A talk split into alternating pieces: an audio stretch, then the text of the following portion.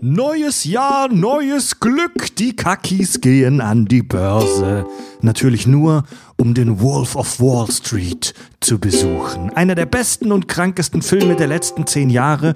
Und wir sprechen heute sehr viel über Drogen und über die reale Vorlage für den Film. Den echten Wolf der Wall Street. Wie schaffte er es, seine Kunden, seine Mitarbeiter und letztlich auch sich selbst zu manipulieren? Wie funktioniert Aktienbetrug und was sagt die Wissenschaft zur Frage, macht Geld glücklich? Die Kurve zeigt steil nach oben, also kaufen, liebe Kaki-Hörer, viel Spaß beim Podcast mit Klugschiss. Total banale Themen werden hier seziert. Scheißegal wie albern, hart analysiert. Darüber wird man in tausend Jahren noch berichten. Das sind die Kack- und Sachgeschichten.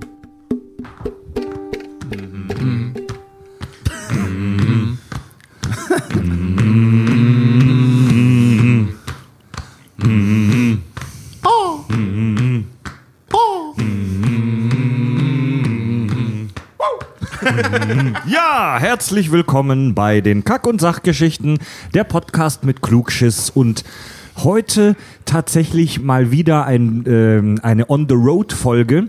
Wir sind gerade auf unserer Bühnentour und sind gerade in Düsseldorf und haben dann einen Off-Day und haben uns da ein kleines Räumchen besorgt, wo wir in Ruhe aufnehmen können. Ich begrüße bei mir den lieben Tobi. Einen wunderschönen guten Morgen, guten Mittag, guten Abend oder gute Nacht. Ja, ich begrüße außerdem äh, Richard. Ich bin nicht lieb, okay, hi. Und Von all den Worten, mit denen man dich beschreiben kann, ist es nicht das. Ah, doch. doch, ich bin anders lieb, so wie ein Kaktus. Und wir haben noch eine Überraschung hier. Er hat sich tatsächlich eine Woche freigenommen, weil er sagte, ich hab Bock mal mit euch Jungs richtig abzusaufen. Zitat, absaufe. Ja, vom Team Kirschwässerle haben wir ihn bei diesem Tourblock jetzt äh, dabei und er ist heute mit uns hier beim Aufnehmen. Hallo Fab! Hi, ich bereue es jetzt schon mit der Sauferei. Wie geht's dir, Alter? Da scheiße. Wir hatten, Jedes Mal, wie du sagst, jemand, ich will eine Woche absaufen. Gestern hatten wir erst einen Auftritt, heute ist dieses Riesenbaby nur am Jammern, dass ihm alles wehtut, ey. das stimmt, Alter, ey, das stimmt. Ja, wir waren gestern in Dortmund und äh, ja, waren hinterher noch äh, schön zu viert mit unserem Tourhelfer, dem Kai, in der Kneipe. Kai ist auch da, sag mal Hallo. Moin. und filmt uns so ein bisschen währenddessen. Leute, diese Folge hier ähm, erscheint im neuen Jahr. Also wenn ihr das hier hören könnt, frohes Neues, Leute. Stimmt, frohes neues Jahr. Ja, Jammers. Frohes Neues. Ja, und aufzeichnen tun wir das hier aber Mitte Dezember. Ja. Gut, Leute. Uh, Stimmen aus der Vergangenheit. Ja. Ja, ich hoffe, ihr habt die Weihnachtsfolge, die wir nächste Woche aufnehmen, die ihr aber vor ein paar Wochen gehört habt, genossen. Ja. Oh Gott, das ist, das ist zu viel, jetzt habe ich Kopfschmerzen. ich hoffe, ihr habt die Folge, die für euch letzte Woche kam, für die wir nächste Woche aufnehmen, völlig verwirrend. Ja, Leute, zuerst mal Prost. Wir haben uns mit, wir haben uns hier mit ähm, Tütenwein und äh, Dosenbier ähm, eingedeckt. und Dosenbier. Erstmal Prost, Leute. Tütenwein und Dosenbier. Ja. Du hast ja wirklich Dosenbier. Immer über meines trinkst, ersten Buches. Trinkst du da echt einen Diebels aus der Dose? Ja. Gott, Ist das schlimm? Ja, also ich finde das widerlich. Das ist auch wichtig, genau, es ist wichtig, immer über dem Aufnahmegerät anzustoßen. Ja. Oh, ich hoffe, das geht gut mit dem Wein. Leute, Fab merkt schon wieder seine Heilkräfte. wir haben uns heute einen schönen Film äh, rausgesucht. Ich würde ja sagen, einen schönen kleinen Film, aber der ist alles andere als klein. Äh, The Wolf of Wall Street. Tobi, Ja. kommt ein Alien nach Düsseldorf. Was ist The Wolf of Wall Street?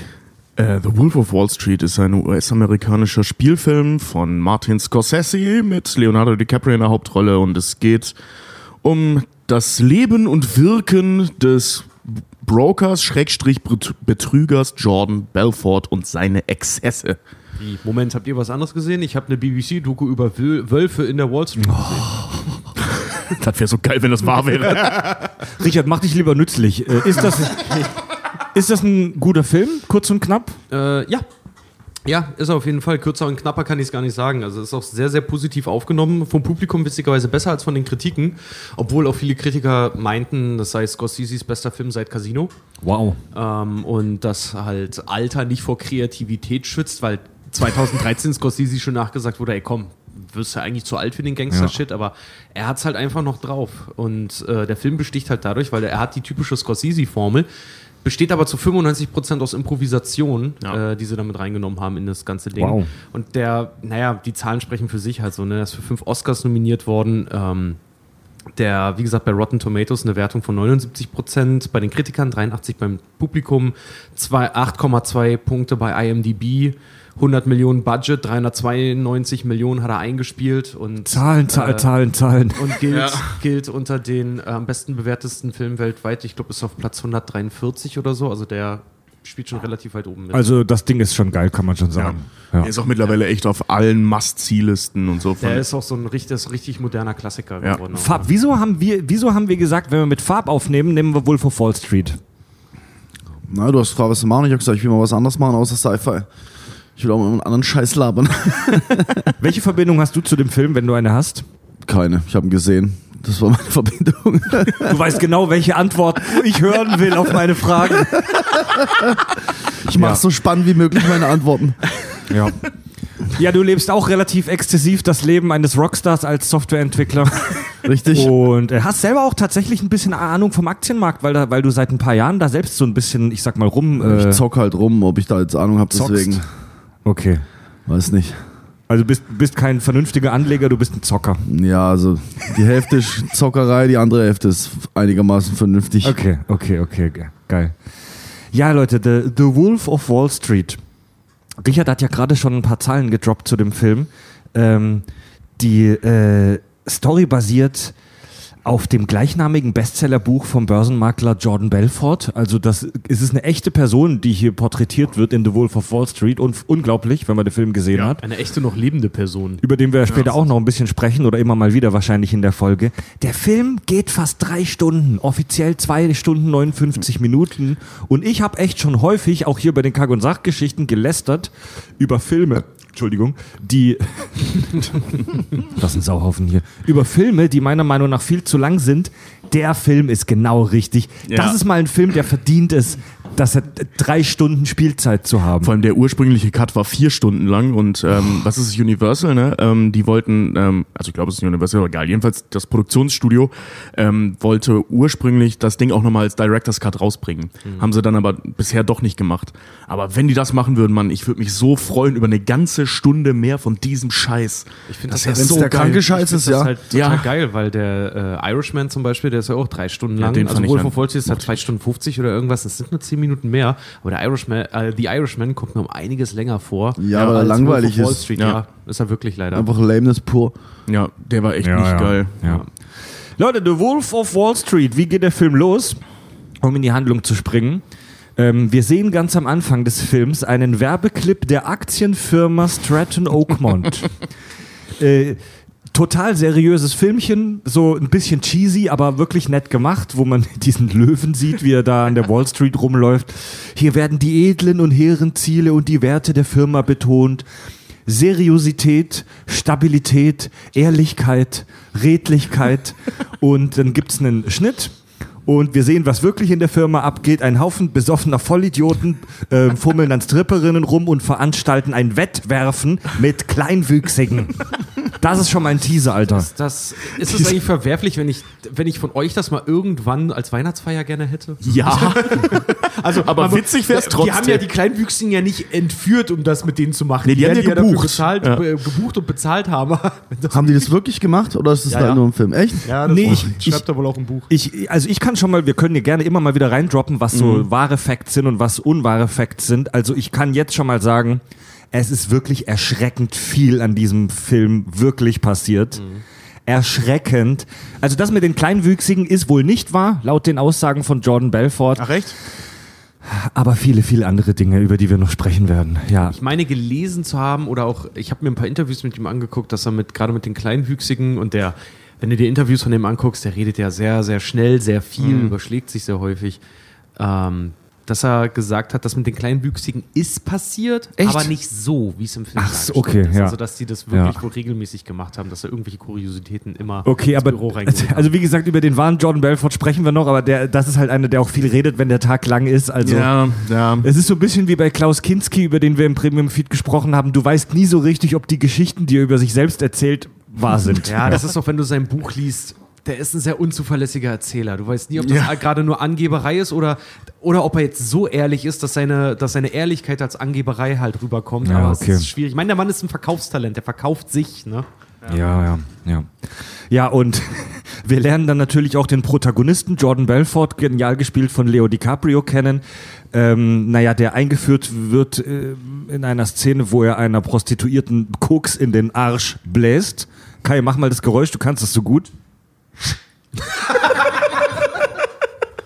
Er bläst einer Prostituierten Koks in den Arsch. Allem, das ist auch- doch mal Character Introduction, Alter. Vor allem, das ist auch so geil gefilmt, weil von der, also du siehst die Frau ja nicht, du siehst ja nur ihren Arsch. Ja, ja. Und dann halt Leonardo DiCaprio, also du siehst so diesen Arsch wie so Berge irgendwo am Horizont und dann taucht dann Leo DiCaprio da auf, mit diesem Koksröhrchen und bläst halt Koks. an. Na, gefällt dir das? Psch.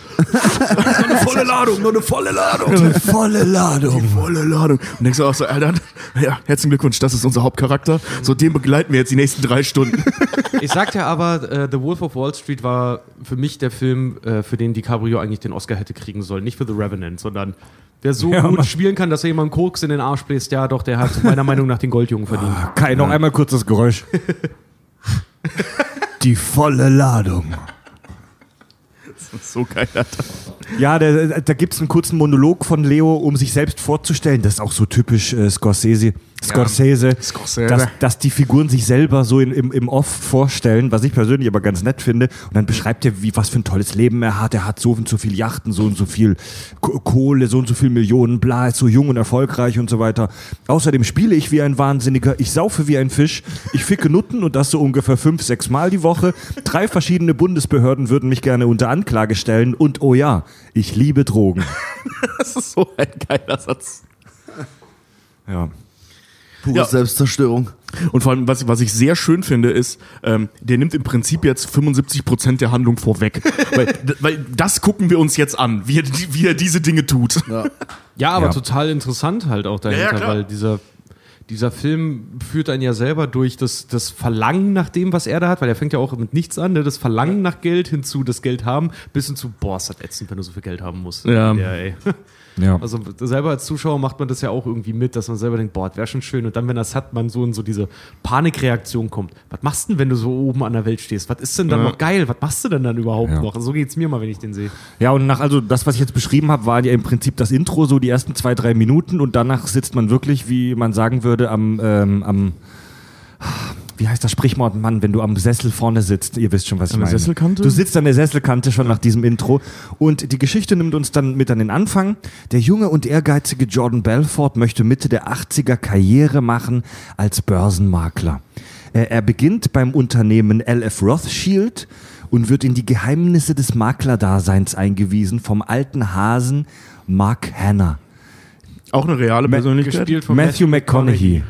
Ja, Mark Hanna. Und die Geheim die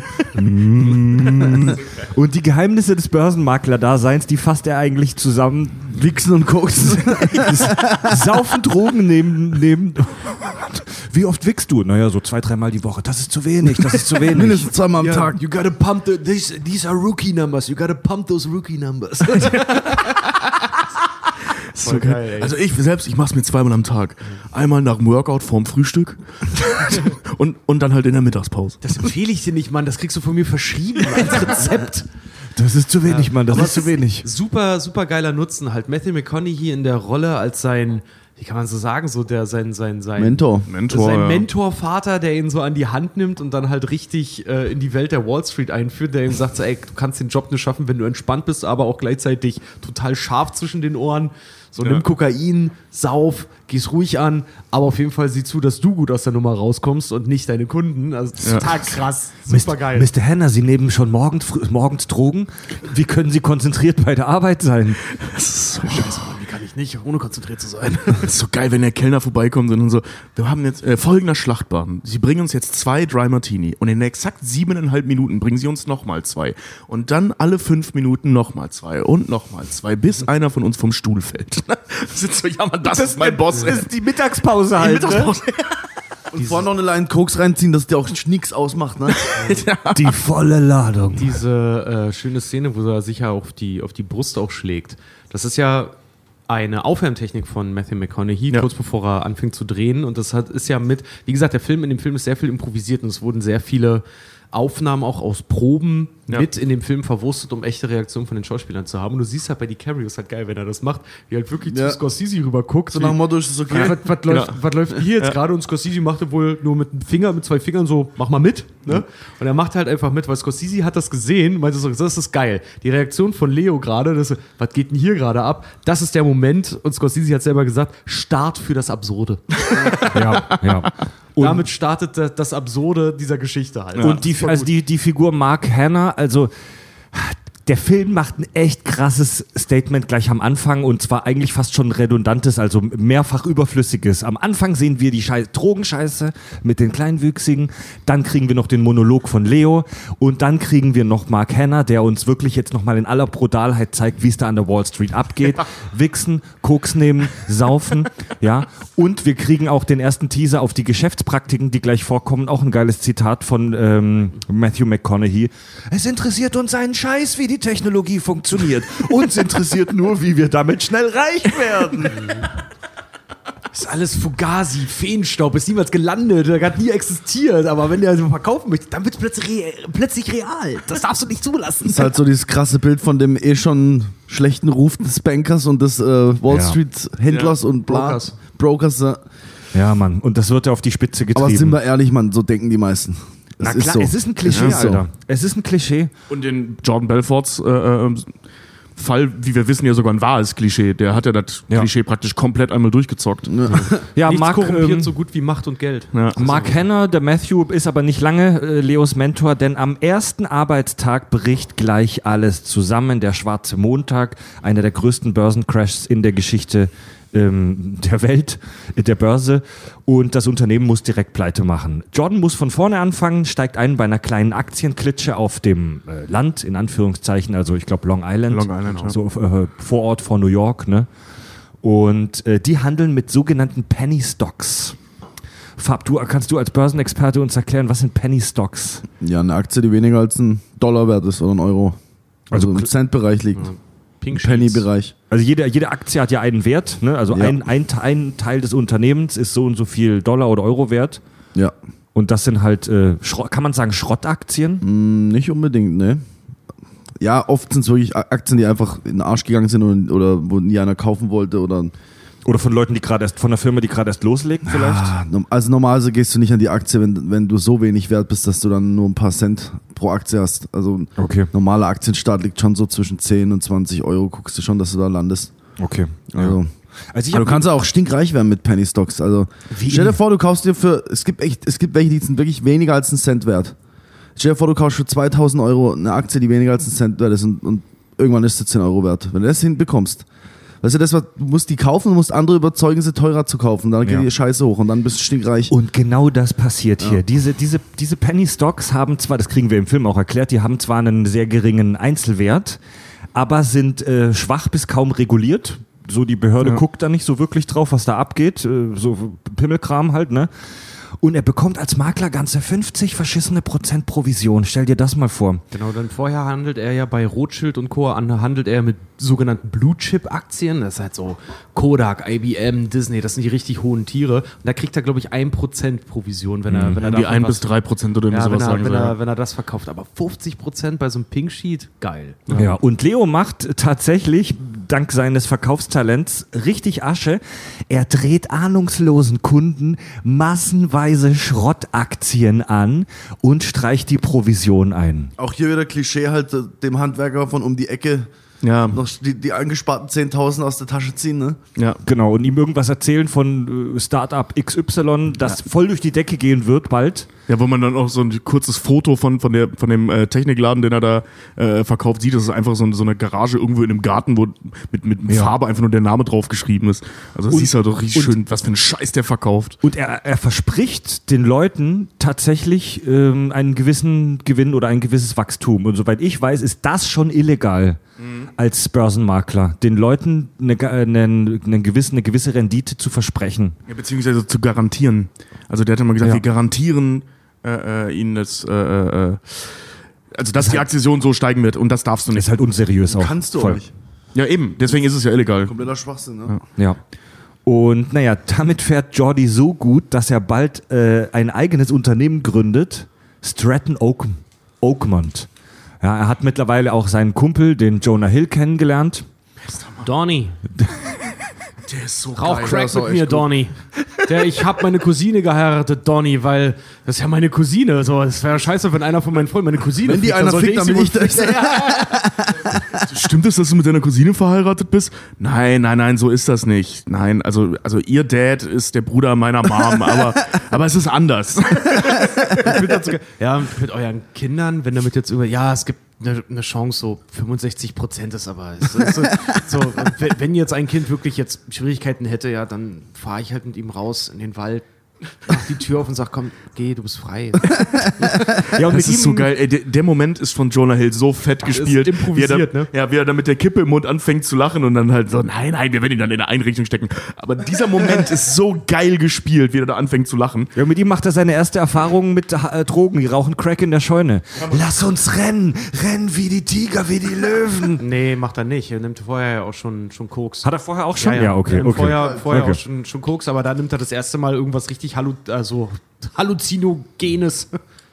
Ja. Also das, das mit dem Crack ist so witzig. Er sitzt, komm, rauch Crack mit mir, Jordan, rauch Crack mit mir. das ist so kaputt, ey.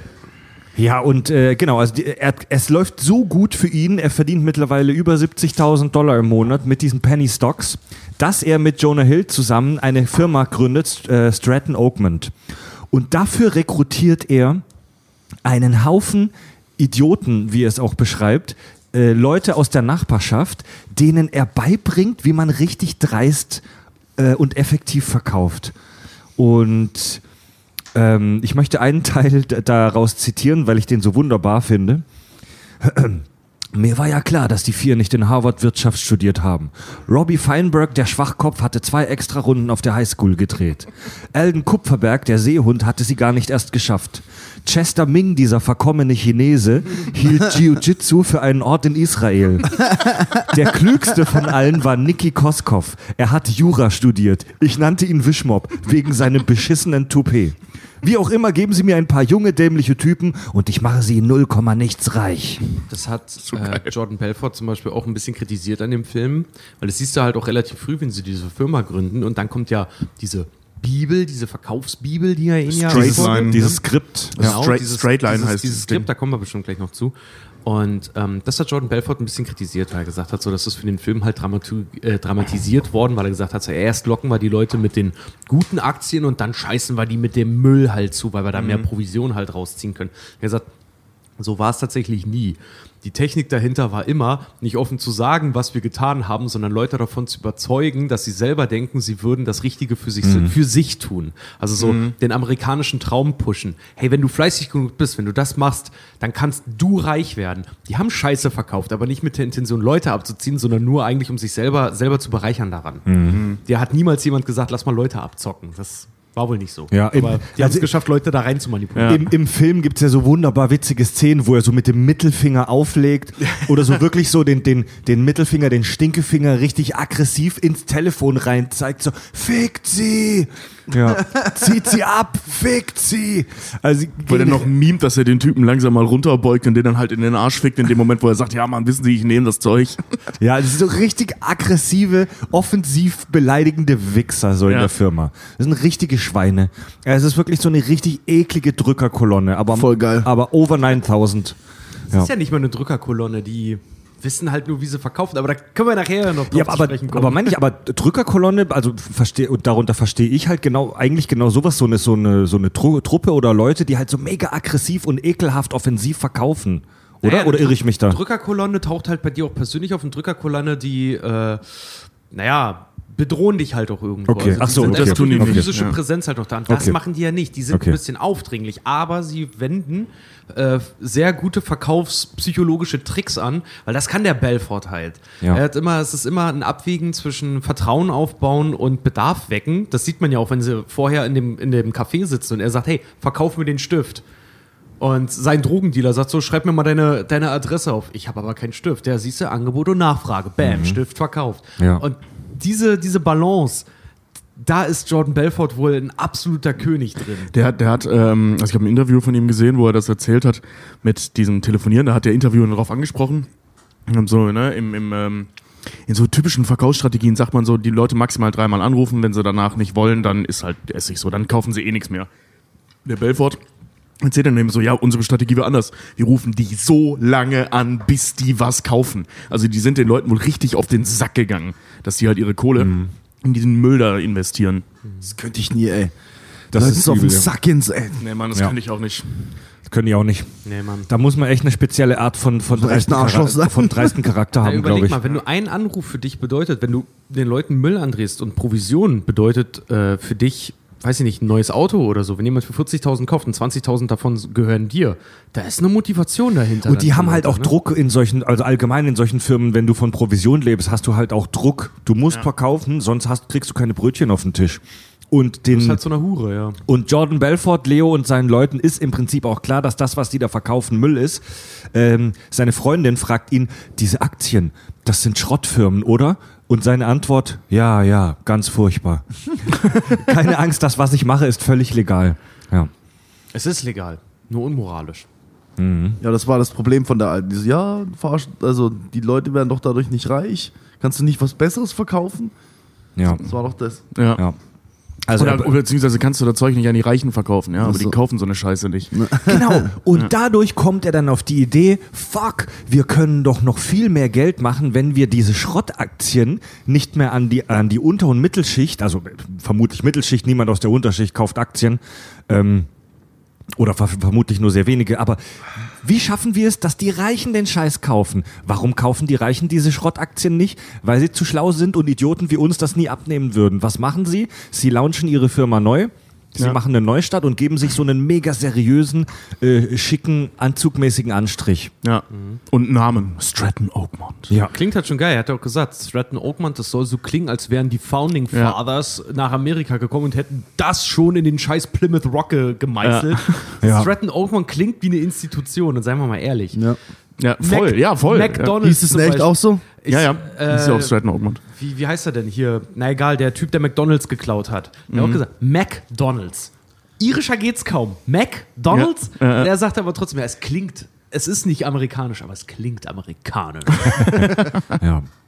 Ja, und, ähm, Michael Crook, so hieß er. und die, die, die führen jetzt dieses Skript ein, was Richard gerade erwähnt hat. Also wirklich so eine 1 zu 1 Anleitung, wie das Telefonat verläuft, wenn die das denen verkaufen. So.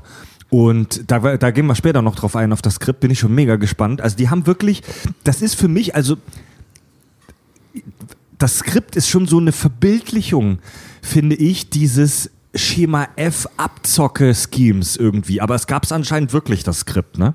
Ja, ja, das Ja. hat doch das, das Skript, ähm, an, als das gedreht wurde, die Szene, wo man sieht, wie Leonardo DiCaprio da spielt und mit seiner Stimme arbeitet und Co., wie er da den, den ersten Anrufer macht und die sich im Hintergrund beömmeln.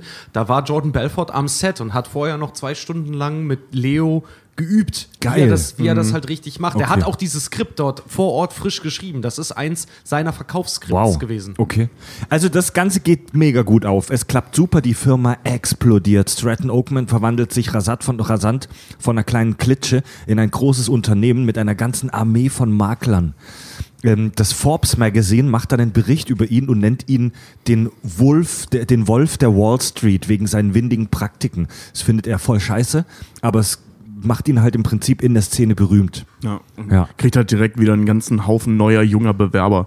Was ja im Prinzip auch das war, wo, wo, wo das Herz dieser Firma drin äh, äh, steckte, und Herz meine ich nicht positiv, ähm, dass der halt wirklich ähm, Schulabgänger, Leute, die noch im Studium waren und das gerade abgeschlossen haben, aber hauptsächlich halt richtig Schulabgänger, 17, 18, 19-Jährige, hatte da halt in seine Firma Jung, angestellt. dumm, hungrig. Genau, jung, dumm, hungrig, genau. Und ähm, die mussten ja dann, also das ist jetzt in der Realität gewesen, die mussten ja alle Broker-Lizenzen haben, sonst darfst du das nicht machen. Und die muss wohl echt leicht sein. Also zumindest damals gewesen. Äh, Und äh, ähm, die, die Idioten, die der da eingestellt hat, die haben das halt nicht gebacken gekriegt. Die sind dann zigmal durchgefallen und haben dann im Endeffekt hat äh, er und auch andere Leute aus seiner Firma ähm, Leute bezahlt, damit die die Tests für die schreiben und so.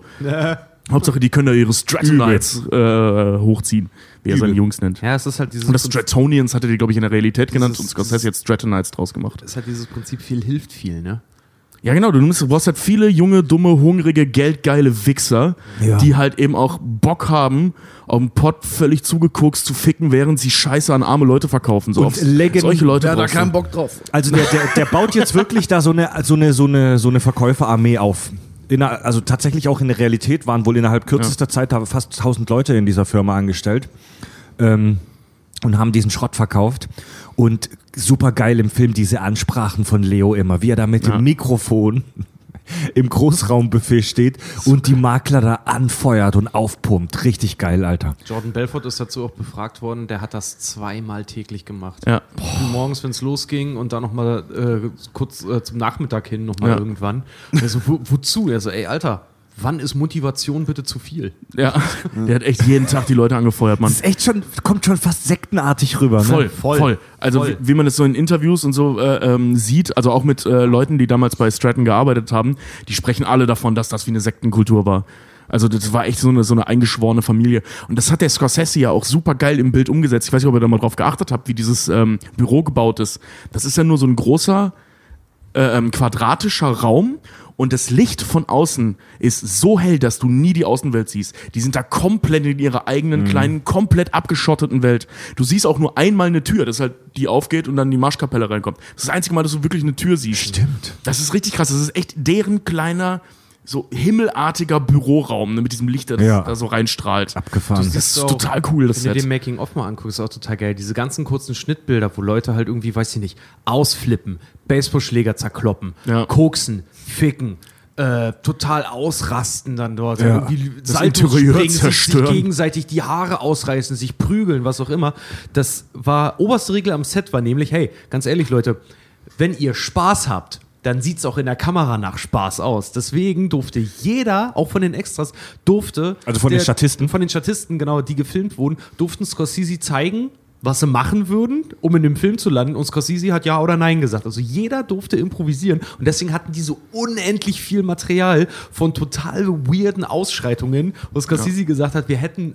Eigentlich hätten wir damit den ganzen Film machen können, weil die Leute auch einfach wirklich Laune und Bock daran hatten. Er hat gesagt, so, wenn er, hätte er diesen Film mit einem festen Drehplan, wäre er den angegangen, dann wäre der nicht so geworden, wie Ja. er ist. Ja. Er hat gesagt Ja. hat, die Leute müssen auch rüberbringen, dass sie da wirklich drinne stecken und Laune dabei haben. Ja. Also diese, diese ganzen Masseneskalationsszenen in diesen ähm, Büroräumen, die sind halt komplett improvisiert. Das ist alles improvisiert. Das ist so krass. Der hat die Leute einfach mal machen lassen. Die haben auch über Stunden an Material gedreht. Die Szene übrigens, wo die Frau 10.000 Dollar kriegt, um sich die Haare abzurasieren, das basiert wohl auf einer, auch mal wieder auf einer realen Geschichte. Geil. Was echt. Und dann nicht mal richtig rasiert, sondern so Fetzen übrig geblieben. Würde, Voll würdest, widerlich. würdest du in so einer Firma gerne arbeiten? Auf jeden Fall. Würdest du dir für 10.000 Euro die Haare abschneiden? 10.000, ne. Ach komm, ey, zwei Jahre ist es wieder nachgewachsen. Da muss schon mehr hinlegen. Ich sag's dir, wie es ist, deine Haare sind nichts wert für mich. Ich will sie nur rauchen. Ja, Ich, genau, wir, wir, bezahl, wir bezahlen Farb mit dem Steady-Geld. Wir müssen kratzen, Leute. Wir müssen jetzt sparen. Wir bezahlen Farb dafür, dass wir seine Haare rauchen dürfen. Oder für jeden ein Barttoupet machen, ein echter Oh Barttoupet. mein Gott. so ein bisschen abschneiden kann ich, aber wenn du das rauchst. Ich habe ein neues Lebensziel. Ich will, das, ich will so ein hässliches Backenbart-Toupet mit Farbshaaren. Voll geil eigentlich. Das ist mega geil. Ja. Besser kann ich mein Geld nicht investieren. Und da, wir machen NFT draus, komm. Also Stratton Oakman explodiert, mega Erfolg, er ist ein, ein Sauladen mit Sex und Drogenexzessen. Die berühmt auch diese Szene mit einem Glasfahrstuhl, äh, wo der eine einen geblasen kriegt. Basiert übrigens auf einer äh, realen Geschichte.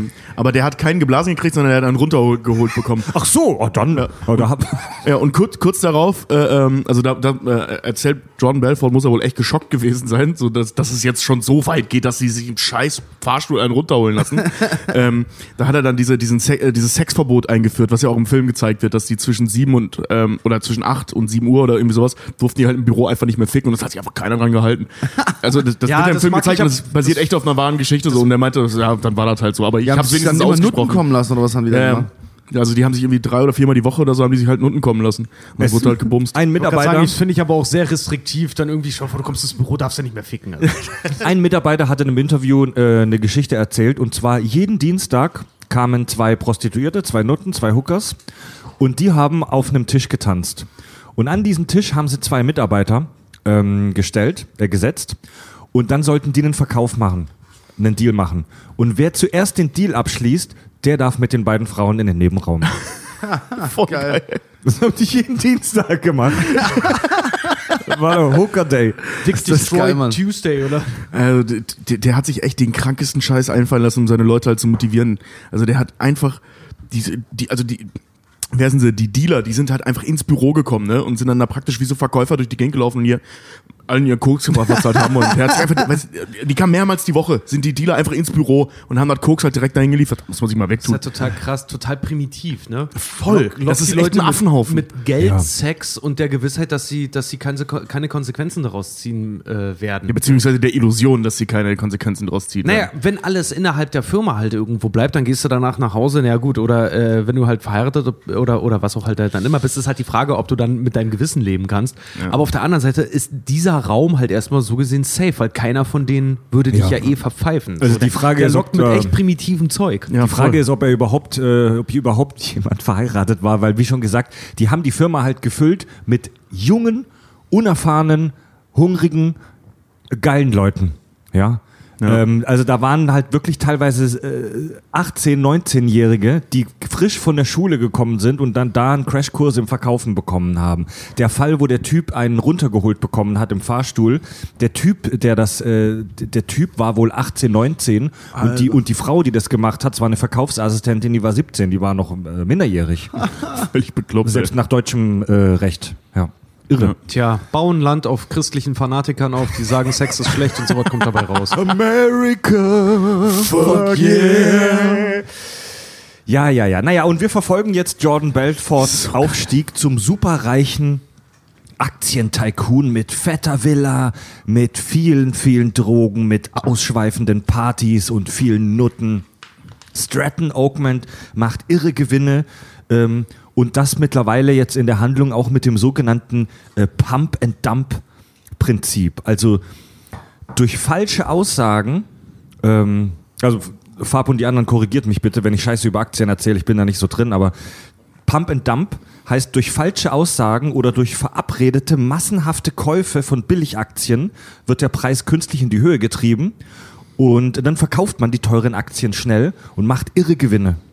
Ja, während alle anderen in die Röhre gucken. Ja, Pump and Dump, genau, das ist im Prinzip das, was eigentlich äh, Elon Musk ja immer auch vor, sehr vorgeworfen wird mit seinen Kryptosachen, dass er, weil viele Leute nun mal auf ihn hören, den Preis künstlich nach oben treibt. Mit Twitter-Kommentaren. Ganz genau, Ja. weil die Leute dann jetzt wirklich äh, Dogecoin und Bitcoin und alles kaufen und er dann aber seine Anteile verkauft, um halt Verluste für seine Firma auszugleichen. Das ist halt Pump and Dump. Du treibst den Preis künstlich nach oben und dann, weil du mehr äh, Mehrheitsführer bist, verkaufst du deine Anteile.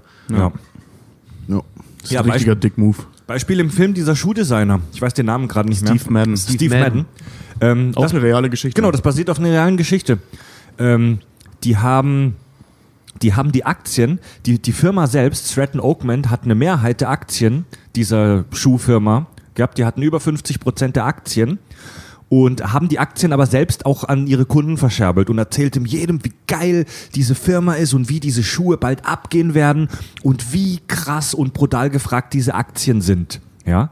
Und das alleine ist schon illegal, oder? Ja. Das ist schon Insiderhandel. Oder? Korrigiert mich. Ich meine ja, das naja, war wenn du nicht zu der. Firma gehörst, also Ja, die hatten ja die Mehrheit, diese Anteile. Stratton Oakmont. Ja. Ja, die hatten das halt auch über so kleine Briefkastenfirmen, ne? Der hat da ganz viele kleine Firmen gegründet und darüber waren diese Anteile auf, äh, aufgeteilt. Also Film bloß weil du dir jetzt Aktien kaufst, heißt es nicht, dass du nicht jemand anderen von Ja, aber ich bin ja kein darfst. Aktienmakler. Darum geht's ja. Ja, und aber du kannst ja kaufen. Also ich weiß nicht, wie das rechtlich ist, aber Okay. wenn du selber, wenn dir die, äh, ähm, die Aktiengesellschaft gehört, also die, am, an, die sozusagen ähm, die am Markt ist, dann darfst du nicht einfach irgendwelche Internas rauslabern, die dazu führen, dass die, der Preis hoch und runter geht und du dann am besten noch dann deine Aktien verkaufst oder wieder einkaufst. ja. Sowas darfst du nicht machen. Ja, ja, ja. Ja, und das FBI wird auf Jordan und seine Firma unter anderem wegen diesem Fall aufmerksam und nachdem er erfolglos versucht hat, äh, den FBI-Agent zu bestechen, äh, die Szene auf der Yacht, ist die Scheiße langsam am Kochen. Die Scheiße fängt langsam an überzukochen. So, der Punkt im Film, wo wir verstehen, uh, der Spaß ist langsam vorbei, es wird langsam ernst. Vor allem, weil er sich echt wie ein Idiot verhält. Ne? Sein Anwalt sagt dann auch so, ruf ihn nicht an. Schnitt, er sitzt da auf seiner Yacht, hat irgendwelche Nutten da, so ein riesen Buffet und fängt dann an, mit dem über Internet zu, äh, äh, zu labern. Mit dem FBI-Agent. Mit Ja. dem FBI-Agent und schmeißt ihn dann sogar noch vom Boot und beleidigt ihn und so. Wo du denkst, Alter, das, du hast gerade einfach alles falsch gemacht. Du hast wirklich alles falsch gemacht. Stay away from this guy. Just remember, he is smart. You're dumb. Wo Und der Anwalt ist übrigens ist Jordan Belforts echter Anwalt gewesen. Nee, das war der Privatdetektiv, oder? Das war nicht der Anwalt, das war der Detektiv. Und das war. Oh, das weiß ich gerade nicht, Und, aber nee, ja. und das, das habe ich nämlich auch gelesen, dass der Privat, mit dem hockt er in so einem Restaurant, ist nur Mhm. eine kurze Szene. Und das war tatsächlich in, in wirklich im echten Leben der echte Privatdetektiv von Jordan Belfort. Voll geil. Ja. Und ähm, ja, er verliert außerdem langsam die Kontrolle über seinen Drogenkonsum. Legendär die Szene, als er und Jonah Hill sich aus Versehen zu viele Pillen einwerfen und Leo dann versucht, in sein Lambo einzusteigen. Diese Szene ist so unfassbar gut. Das Ja, ist die beste Szene. Wie er die Treppe da runterkriecht. Meine Fresse, ey. Also diese ganze Sequenz mit, komm, wir nehmen diese Pillen, scheiße, die wirken nicht. Machen Ne. Sport, kotzen und scheißen sie vorher noch aus und so, damit die den geilsten Rausch ihres Lebens haben. und dann endet die damit, dass der da völlig kaputt über seiner Küche hängt. FBI! John Hill versucht dieses, und den dann so Popeye-mäßig, da läuft dann Popeye im Fernsehen. Und, Ja, und frisst ja, sich Koks, davon krass und er denkt dann, geil, Koks bringt, bewirkt das gleiche und dann bei der Popeye-Mucke zieht er sich Koks rein, kann dann wieder stehen, steht da wie so ein Affe, so und belebt Jonah Hill wieder. Das ist so übertrieben geil, was da passiert. Jetzt haben wir aber auch einen großen Sprung gemacht in der Handlung. Also die Kacke ist am Dampfen und erstmal versucht er ja sein, seine Kohle aus den Staaten rauszukriegen in die Schweiz. Ja, der packt seine Kohle auf einem Schweizer Bankkonto. Ja. Genau. Und, Und sein, seine zweite Ehe, diese Nummer übrigens mit, mit der Naomi, also äh, Margot Robbie, ähm, ist tatsächlich auch eine wahre Geschichte. Die hieß nur anders, ich habe jetzt gerade den Namen vergessen, aber die hieß auf jeden Fall nicht Naomi, ist auch egal. Ähm, jedenfalls diese Party, die wir da sehen, diese Poolparty in diesem Haus, davon gibt es Footage. Von dieser, das kannst du bei YouTube sogar angucken. Also es gibt Originalaufnahmen von dieser Party, die da nachgestellt wurde. Okay. Also die, die ist halt auch einfach, einfach so passiert, so, ne? Also die, die selbst dieses, ich glaube, glaub, die haben sogar das gleiche Haus genommen, zumindest haben sie es nachgebaut. Geil. Wie da diese Vollidioten auf dieser Poolparty sind und er da oben auf dem Dach steht und diese Rede hält und so. Das ist voll krass. CGI. Aber ähm, wusstest du Das Haus ist Film- CGI. Mhm, dieser, dieser lange Shot am Anfang wurde dieses Haus komplett, dieses komplett CGI äh, zusammengebaut. Aber was er zum Beispiel auch im Film erzählt, dass sie ähm, Werbebotschafterin ist, ich glaube, für irgendeine Biermarke oder irgend sowas. Ne? Das soll gnadenlos übertrieben sein. Die war wohl mal in einem, in einem einzigen Bierwerbespot und hatte nicht mal die Hauptrolle. Also das ist gnadenlos, also der betreibt gnadenloses Overselling, was äh, seine eigenen Kontakte und Ja. seine, seine Ja. Ehen und Co. halt auch angeht. und die Szene mit dem Lamborghini, auch die, es war in echt wohl kein Lambo, aber es ist ihm wirklich mal passiert wohl, dass er morgens aufgewacht ist und geweckt wurde von Polizisten, weil er in der Nacht, kompletter Blackout, er weiß nichts mehr, irgendwie äh, ja, zehn, Fahr zehn Fahrzeuge oder so am Straßenrand beschädigt hat, als er dicht mit dem Auto nach Hause gefahren ist. Ja. Alter, in dem, ich meine, in dem Film, ich weiß nicht, ob das war, aber geht es sogar so weit, dass er die Nummer mit einem Helikopter abzieht. Ja. Dass er halt Arsch zugedröhnt versucht, Helikopter zu fliegen, dabei den halben Garten auseinander nimmt. Ja, und in echt war er auch tatsächlich äh, äh, Helikopterpilot unter anderem. Also ich weiß jetzt nicht, also ver, ver, die Filme, die zeigen ja oft wahre Dinge, aber stilisieren sie so ein bisschen hoch. Dass er jetzt, ob er jetzt so dicht war und genau so da äh, im, am Haus gelandet ist, das weiß ich nicht, aber er ist auf jeden Fall Helikopter geflogen und da der Typ anscheinend wohl immer auf Drogen war, mit Sicherheit auch das auf Drogen. Ja. Aber da haben wir jetzt eigentlich die allergeilste Szene vergessen, oder? Wo, wo sie das erste Mal in die Schweiz fliegen. Der äh, DiCaprio und Jonah Hill, wo sie, glaube zu zweit nur oder zu dritt sind und die Schweiz fliegen und am Schluss wird der DiCaprio gefesselt an Sitz, weil er so ausgerastet ist. Mit Wischmopp Und dann, und dann siehst du auch diesen Rückblick, wie er an dieser Alten da dran hängt und so. Und, weißt du, so Dry Hump. ja, ey, so, Dry Hump.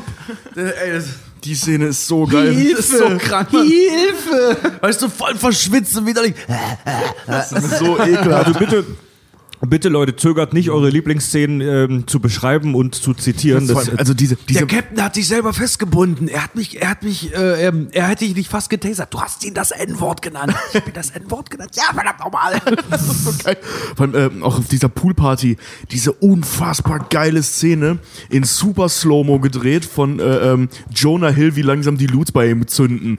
Und dann so, Melden. Und die sich alle darüber lustig machen, dass das so weird ist. Und, und dann eben auch erklärt so, dass, dass wenn die Loots richtig ballern, dass sie dann äh, ihre kreativen Säfte halt fördern. Und die sind halt völlige Charaktere, wenn das so ist. Ne? Die können kaum noch reden, können die überhaupt nicht sind mehr stehen. echt komplett Gemüse, Alter. Das ist so krass. In, in Zeitlupe, das sieht so geil aus. Jonah Hill so von hinten so an, an, an DiCaprio rankommt und dann so ins Ohr lallt. So, Steven! Schuhe! Das ist so geil. Und dann taucht ja eben Margot Robbie auf. Und äh, äh, Leonardo DiCaprio sieht sie zum ersten Mal und unterhält sich zum ersten Mal. Und Jonah Hill steht halt völlig wasted hinter ihm mit seinem Schwanz in der Hand. Sie ist so geil. Und wird dann von seiner Alten verprügelt. Das ist so ein unfassbar geil. kaputte seiner Penner, Cousine. Und die gleichzeitig seine Cousine ist. Das sind so wunderbar kaputte Penner, ey. Ja. Das ist echt Und- fantastisch. Das FBI hat mittlerweile einiges gegen Jordan in der Hand und äh, bietet ihm an, zu kooperieren. So, und das ist wohl kein Hollywood-Klischee, das ist bei den Amis wohl wirklich so, dass du deine Haftstrafe massiv äh, verringern kannst, wenn du mit den Behörden ähm, so. kooperierst und dann halt im Prinzip deine Mit Mitverbrecher äh, belastest, ja. Und er lehnt das ab. Ähm, da gibt es die Szene, wo er eine Ansprache hält und zuerst seinen Abschied bekannt gibt. Ja, na, tut mir leid, bla und so weiter. Ich bin raus und so weiter. Fast schon tränenreiche Abschiedsszene. Und dann aber innerhalb seiner Rede sich umentscheidet und sagt, scheiß drauf. Ja, scheiß drauf, die bringen mich hier nicht raus. Die müssen die Nationalgarde holen, ansonsten bringen sie hier mich, mich nicht raus. Hat Jordan Belfort selber auch dementiert. Er hat gesagt so, ich bin halt offiziell gegangen, so, bin ja kein Idiot. Was ich aber gemacht habe, ist die Firma im Hintergrund weiterleiten. Von seiner Yacht tatsächlich aus auch, ne? Ja. Telefonisch und Co. Also er meinte auch Ja, so, das sieht Donny, man auch in einer Szene, wo er auf seiner Yacht hockt da. Ja. Ja. Also er, er, er flüchtet jetzt aus den USA und führt sein Unternehmen von seiner äh, Yacht aus. Er parkt sein Geld, wie schon gesagt, auf einem Schweizer Bankkonto. Und wie sehr sein Leben außer Kontrolle gerät, spüren wir, als äh, in einer Nacht- und Nebelaktion er unbedingt sofort in die Schweiz muss, um sein Geld da zu retten ähm, und wegen des Seegangs fast drauf geht. Ey, die Szene ist auch so geil. Erstmal diese, die Nachstellung der Einstellung aus Titanic. Das ist also von hinten seiner Frau äh, äh, umarmt und dann halt noch irgendwie sagt, ähm, ähm, äh, ich bin bei dir oder irgendwie sowas. Also diese wortwörtlich diese Nummer, ähm, wo Rose und, und Jack in Titanic oben an der Reling hängen. Also genau den gleichen Dialog, Monolog hält er da auch, so die paar Haben wir Worte. noch Wein? Ich bin ein Meistertaucher. Genau, er redet sich bis zum Schluss noch gut Ja. hier. Und dann halt zu Jonah Hill geht und sagt so, besorg mir die Loots. I won't die sober. So, Ich werde nicht nüchtern sterben. Das ist so geil. Und Jonah Hill, der tatsächlich um das komplett überflutete Unterdeck halt rennt, um diese scheiß Drogen zu holen. Ja, der kommt rein und rein, zufällig kommt es auf ihn zugeflossen äh, sozusagen, ne? Ja, das Ey, ist auch einfach so eine, so eine super Charakterisierung von diesem Typen. So, was für ein Arschloch. Die Leute sterben vielleicht bald. Du hast deine Frau halt irgendwie mit da, ne? Du hast deinen Geschäftspartner mit da und schickst aber jemanden erstmal los, damit du high sterben kannst. Echt übel, ey. Was Ey, ein und- Arschloch, ey. Ey, und das muss man sich mal wegtun, ähm, würde Tobi sagen. Die Nummer mit der 50-Meter-Yacht, die da untergeht, das ist auch eine reale Tatsache. Das ist wirklich passiert.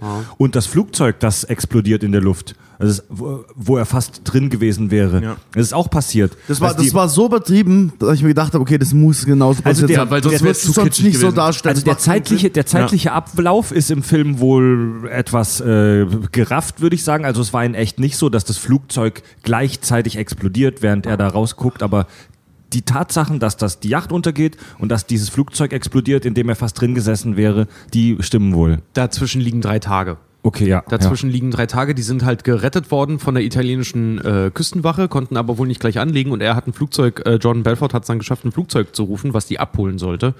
Und was damit passiert ist, dass da wirklich ein Vogel ins Triebwerk ist und da drei Leute bei gestorben sind, das Ding auch abgestürzt ist und explodiert ist, das ist passiert. Krank. Allerdings mit drei Tagen Unterschied. Ah, es so, war ja. nicht so wie im Film so dramaturgisch, dass er da sitzt und dabei auch noch zuguckt. Ja gut, äh, das lasse ich mir gefallen. Das machen halt Filme, sie raffen Events, dass sie halt Ja. auf der Leinwand besser funktionieren. Ja, wie gesagt, das ist genau wie, wie sie die Charaktere halt sagen lassen, so wie bescheißen die Leute. Wie gesagt, in der Realität sagt niemand, dass er Leute bescheißt. Da redet er sich, ja. da wird ihm selber und er eingeredet und er selber rechtfertigt sich auch damit, dass er glaubt, dass das richtig ist, was er tut. Ja. Ja, ja und ähm, Jordan wird vom FBI dann eingesackt. Und gut, ey.